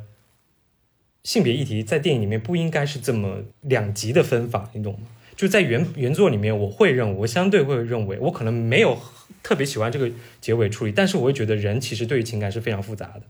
就刚才像木头人说的，就是其实他们都是很丧的人，他们都是很丧的人，他们即便那个男的对他有有伤害，但是他们还是最后还是抱团取暖。就是人的情感是特别复杂的，不能只是说他是渣男，我们就应该丢弃他。而在《热辣滚烫》里面，你会发现他对于雷佳音，他其实并没有没有把他塑造的那么渣。其实他雷佳音在里面是没有出轨的，他把出轨的这部分原作里面出轨的这部分的行为分到了乔杉那边去。雷佳音只是在跟他相处，以及最后去比赛的那个他他去打假拳嘛，这些做法更加刺激的去伤害了那个贾玲。所以我觉得这些问题还是。就是在我看来，还是就是两版其实都有好有不好的地方。然后最后，我觉得对于性别这个议题，我觉得我的看法大概是这样。然后另外一个我特别同意，就是呃，在原作里面，其实女主角的讨好型人格只对男主角，她无论对家人、对自己的同事、对其他人，她其实都没有讨好型人格。到了热辣滚烫里面，贾玲把她变成一个全她所意义上的。他所认为的，他这个人就是讨好型人格，但是他在但是他的整个表现行为其实不像，他只是，比如说他在家里的那种行为，他在家里蹲了这么多年，面对自己的朋友、家人的那种态度，我觉得都不是一个讨好型人格的那种样子，只是套上去说他是一个讨好型人格。你在过去的电影里面有讨好型人格，比如说《深海》里面那个小女孩，她是怎么对自己的亲人的？那才是讨好型人格的一个表现方式，以及她的那种内向跟自卑。嗯，我觉得还是表达还是比较浮于表面。那最后呢，我是觉得这个片子最大的问题是会让我，我会觉得他把通过拳击想赢一次变成更好的自己，还是把减肥变成更好的自己的这个主题，他把它模糊化。他在真实跟虚构模糊化，就这部电影他没有特别，其实他在里面没有特别强调说他是去减，他他学拳击那个减肥是是是减肥，有人嫌弃他太胖这个事情，唯一有一出现这一点的是是他跳楼，他跳楼之后他没有死，他对着自己的那个肉身痛哭，好像强调了他过于胖的这个事实，但是我觉得这这个电影不应该去强调这一点，这个电影应该强调的是原版的那个主题表达。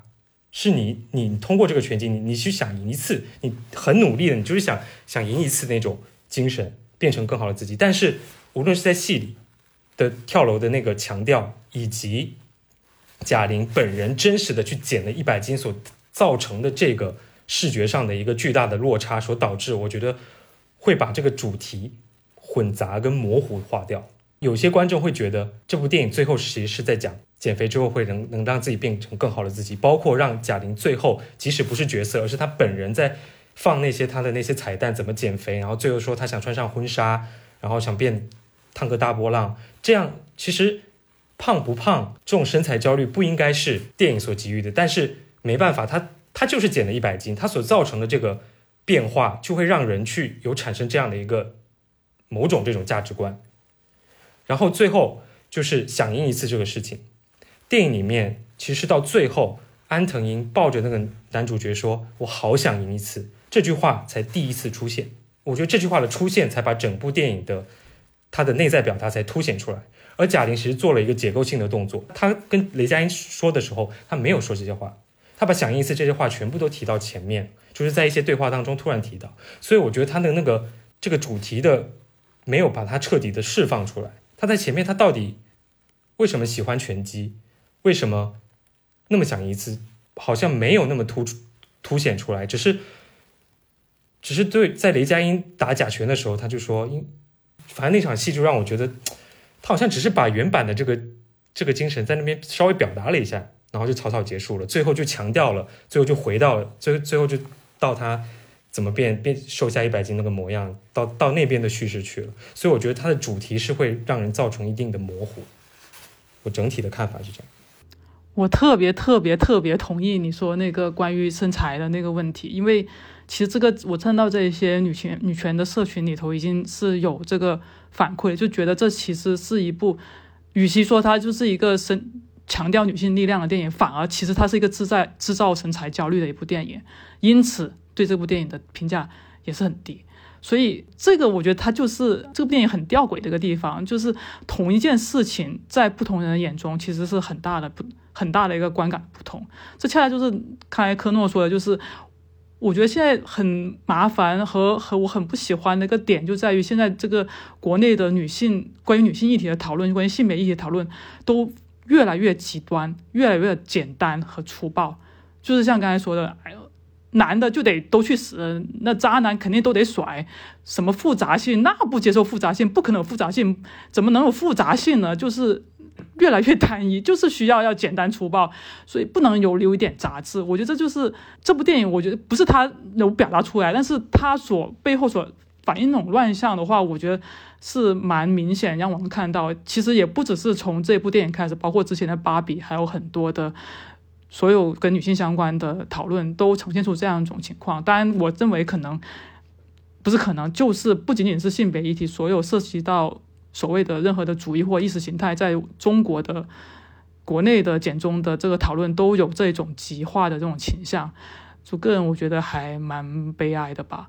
然后关于讨好型人格的话，我就刚才我说也是还蛮同意，就是科诺说的。然后，但是闪回的那一点，我想说，他其实他闪回的就是他讨好过的人，其实是对他讨好型人格这样一个回应。这虽然整个的剪辑的点还有整个的呈现是跟原版其实是几乎是一样，但是他的思路就是他呈现过之前讨好过的人，所以这个时候他就要站起来打这些人的脸，我不要再讨好你们了，我要自己。去反击，所以我并不觉得他对比原版或更丰富。原版其实是把他受过的、输过的场景都呈现了一次。他在被跟妹妹打架也好，或是跟被强奸也好，就是如果说原版就如果说翻拍版就是讨好过的人，那在安藤英的那个版本里头，其实是让他痛过的人，他都闪回了一遍。我觉得这两点是只是不同，但我也不认为说。哪个比哪个会更更丰富、更更单一？其实我想再说一下，就是其实刚刚谈到一个，比如说女性电影在，比如说艺术电影和商业电影之间的一个区别和关联。还有一个点，为什么我还是会？当然，这个首先就是其实每个人对这部电影是不是真的是一部女性电影，我觉得还其实有很大的分歧啊。然后我。其实支持这部电影的一个点，也在于我觉得它是在商业类型领域国产电影的一个女导演的一个新突破吧。因为，因为其实我一直以来我的一个观感是觉得，国内目前的一些女性题材的电影吧，大多数都集中在可能艺术电影领域，我觉得商业电影领域实在太少了。嗯，你像比如说过去十几年，在商业电影领域，我觉得几乎全都是男性话语在掌权。你说唯一几部女导演拍的上亿的一个作品，我查的大概就是什么赵薇的《致青春》啊，后来的《我们超时空同居》这样的。然后我当时就发现一个问题，就是我觉得他们的类型都实在太单一化了，都是那种青春爱情类型的。然后我觉得这次《热辣滚烫》它拍出来的一个类型，我觉得是挺突破的的一部吧。上一部，比如说抛开贾玲她自己的李焕英以外的上一部比较拿得出手的一个商业的电影，女性导演的，我觉得我都已经很难想到是什么了。所以说，我觉得在商业类型电影领域，贾玲的这个突破，我还是非常觉得很佩服。还是那句话，我觉得刚刚说的我都认同，但这都不是关于这部电影本身的质量，所以我不能说，哎，因为它可能在产业上会有什么意义，或者是对女导演有什么意义，甚至我都不，我都不能认同他对女性主义有什么意义。我不认为他对女性主义有什么意义，但是对女导演的产业的这个中的地位和整个生态的话是有良好影响，这个我是承认的。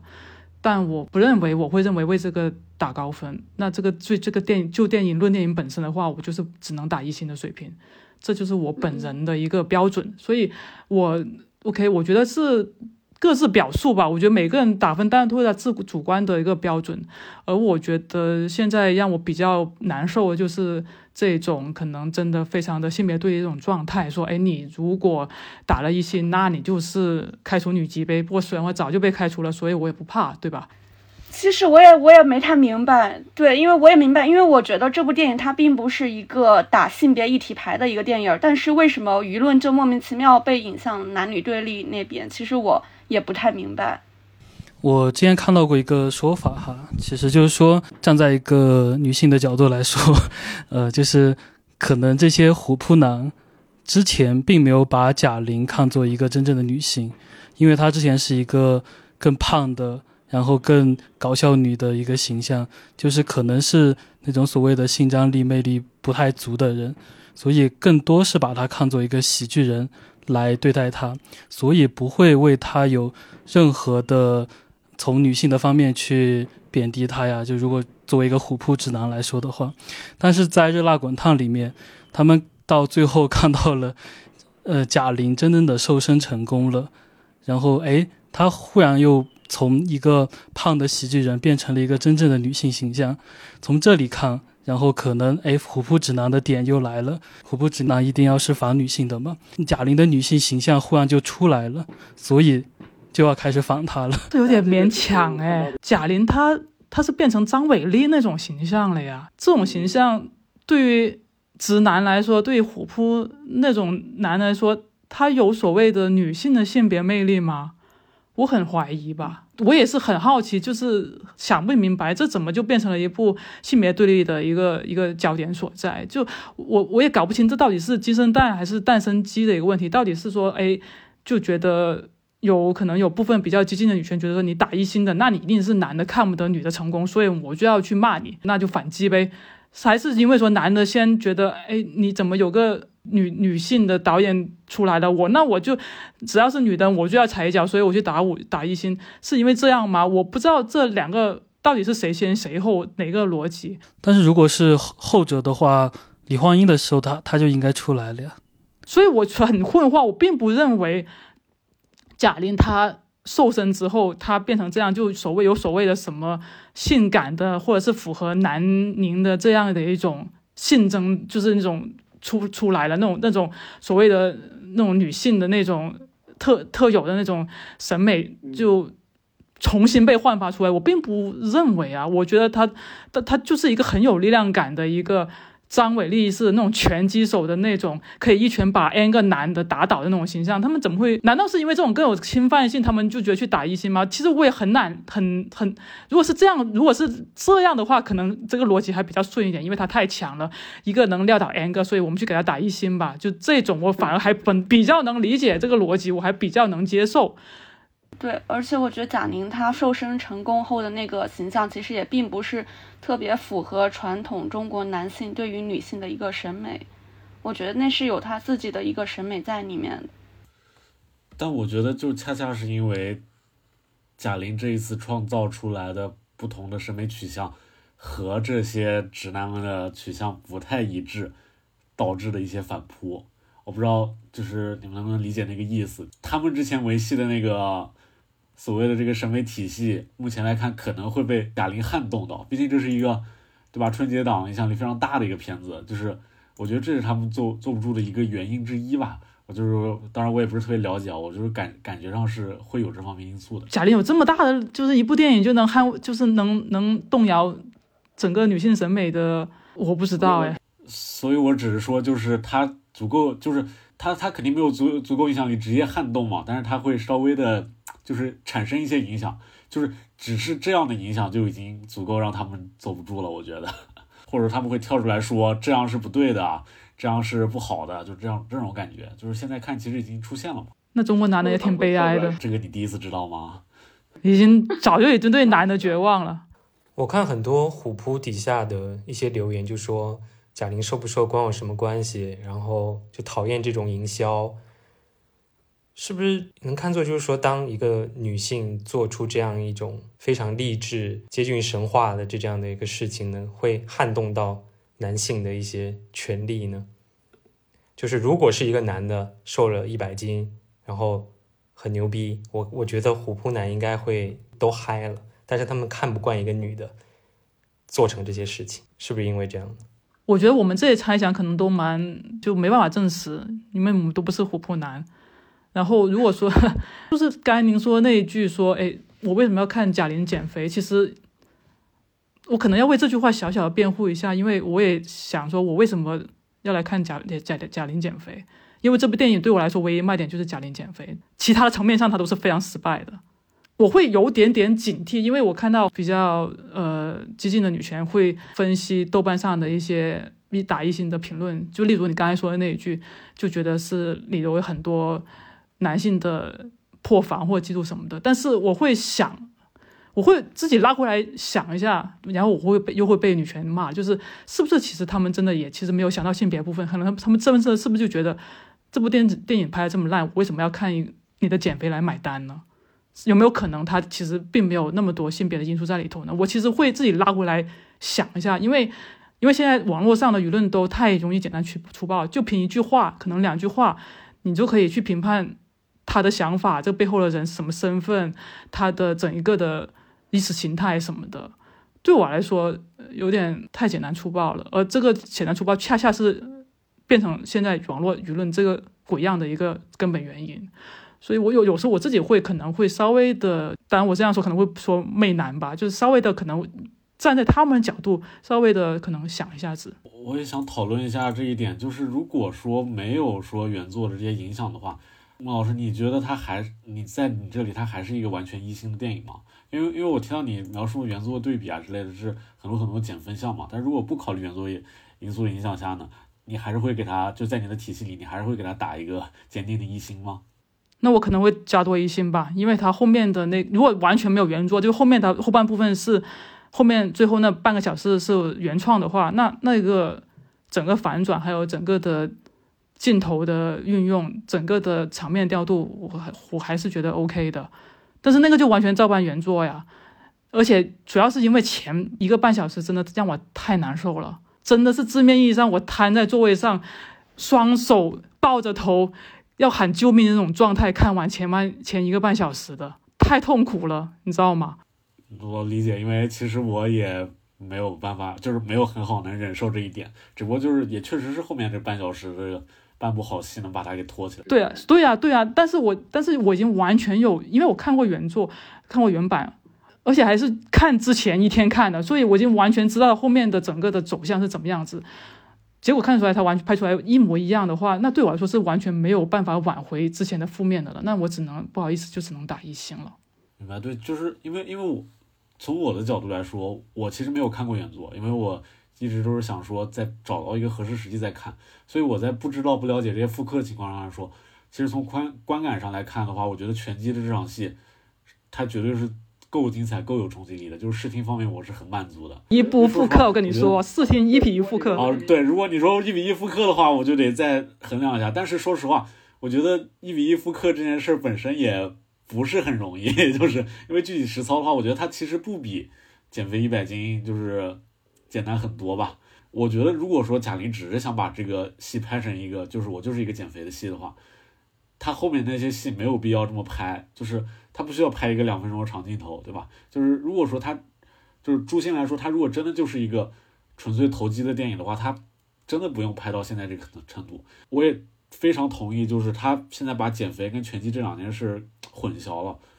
就是我相信他的出发点一定是说，我是要拳击，顺带把肥减了。包括说戏外的贾玲，我是要拍这部电影，然后把肥减了。就是减肥一定不是他想表达的这个目的。最后的结果来看的话。观众会混淆，我们会混淆，也是因为他其他的内容做的不够。但是，就是就那场戏的视听来说，我觉得是足够牛逼的。包括说，他为了拍拳击把这个肥减了，然后后面的这些最后三十分钟的这个戏，我觉得他还是有足够的冲击力。就是正常的观众也不会说看完这些之后还是会怒打一星。现在当然是有这个猎巫的这个情况在啊，就是你打一星肯定是有问题啊之类的。就是我觉得在正常的一个相相对平和的一个审美标的里面，对普通观众来说，这个片子一定是够用的，就应该不存在那种孟老师刚才说的这种，就是作为一个直男，他真的觉得这个片子无法忍受，然后看到没有任何的波兰，然后在在他的审美里面给他打一星。我觉得豆瓣这个七点八分可能是偏高吧，但是他能开出这样一个分儿，也足够证明他在目前。国产片维度吧，我我可能就是因为国产片看的比较多，我现在这个看到这样的片子，我的给给分手都会松一点了。就在国产片维度，目前国内观众进入这个环境里，这个片子它一定不是一个一星的水平。对我是想表达这样的内容。嗯，我理解，我理解你的意思，就是可能对于大部分没有看过原版的来说，其实还是会被最后那半小时打动，然后不至于说这部电影只剩下减肥这一点。嗯，我同我我我我同意，所以，但是我只是很很不喜欢现在这个针对可能一两句话的评语就可以做过多的联想和解读，甚至是攻击的这样一种情况。简州互联网之乱象之一吧。对对对，所以我自己会可能就是会觉得你怎么还帮男人想一下？但但这个现实就是这个样子，这男人就存在啊！我想他死，他不能不可能不可能死啊，他不能可能灭绝啊，都就存在这那。那我还是得理解一下，他到底是个什么个清奇的思路，对吧？其实我还有一个好奇的点，就是《百元之恋》里面有没有那个自杀的情？没有。我我其实后来看到他那个跳楼情节，我会觉得他是不是一个怎么说呢？可能是深海后遗症吧，就是也是一个濒死体验。就是其实贾玲从那跳下去之后，就是这个角色就已经已经死了，只不过就是在她的颅内，就是 有了一些幻想啊之类的，重新又来了一次，是这种感觉的表达。这这个也太过度解读了。但我当时真的是这么想的。哎，你你不要说，你如果这么一想，我觉得这篇深度上去了哟。是吧？哪有奇迹啊？就是一场死亡而已嘛，最后还是最后都得死，赢什么？赢不了。这个这个这个想法好，这个想法好，找补回来一点。那你这解读跟《新喜剧之王》也是有点撞。是的，如果看过《新喜剧之王》，也也可以有做一个这样的解读，就是女主也是被车撞，但是被车撞死之后都是一场梦。最后一个结尾就是一个无奖竞猜，大家预测一下今年的春节档票房会是多少，以及呃最高的一部是哪部，可能会到多少票房？那我先来吧，我觉得档期内我看一下去年的情况，因为印象里去年是七十六亿，去年是六十七点六五亿，哦，六十七，好的，那今年盲猜一个七十五亿吧，因为多了两天，每天平均五个亿，那加在一块可能差不多。然后我觉得最高票房目前看应该锁定就是《热辣滚烫》了，我觉得看好它往四十五亿的方向走。然后《飞驰人生》的话可能是三十二亿左右吧。第二十条，呃，我觉得可能是十八亿左右。然后《熊出没》看好它今年还是用攀新高峰到二十亿。剩下两部，剩下两部就不重要了。那我就猜一个档期内七十亿吧。我觉得这《热辣滚烫》应该就档期内第一吧。然后《热辣滚烫》。我觉得应该有办法冲四十亿，然后就《飞驰人生》三十亿，然后就《熊出没》了，《熊出没》应该有二十亿。就你觉得第二十条是超不过《熊出没》的是吧？嗯，难说，档期结束后难说。热辣滚烫到四十亿是不是它能超过格威格吗？也不能哈，就是全球票房最高女导演这个头衔。就我好像我好像之前看到谁在说什么，芭比可能全球票房换算人民币大概是九十亿左右，那是有希望但是还有还有什么？好像小妇人是两亿美金吧，我有点忘了。但是因为葛导他自己也有很多部挺卖座的吧，我感觉可能还是挺困难。好像是那个贾玲第三部要上了是吧？好像已经拍完了。对，第三部不知道拍没拍完，但是。应该挺快的了，估计。对，是一个说是一个传销题材的啊，怎么听起来这么让人担忧啊？传销，现实主义，嗯，这可是奔着这个孤注一掷去的呀。对呀，这不是太孤注一掷吗？这不，所以我就看到有人说贾玲现在是女版陈思诚了，我也不知道这是好话还是坏话。陈思诚说孤注一掷可跟我没有关系啊，宁浩在旁边笑了。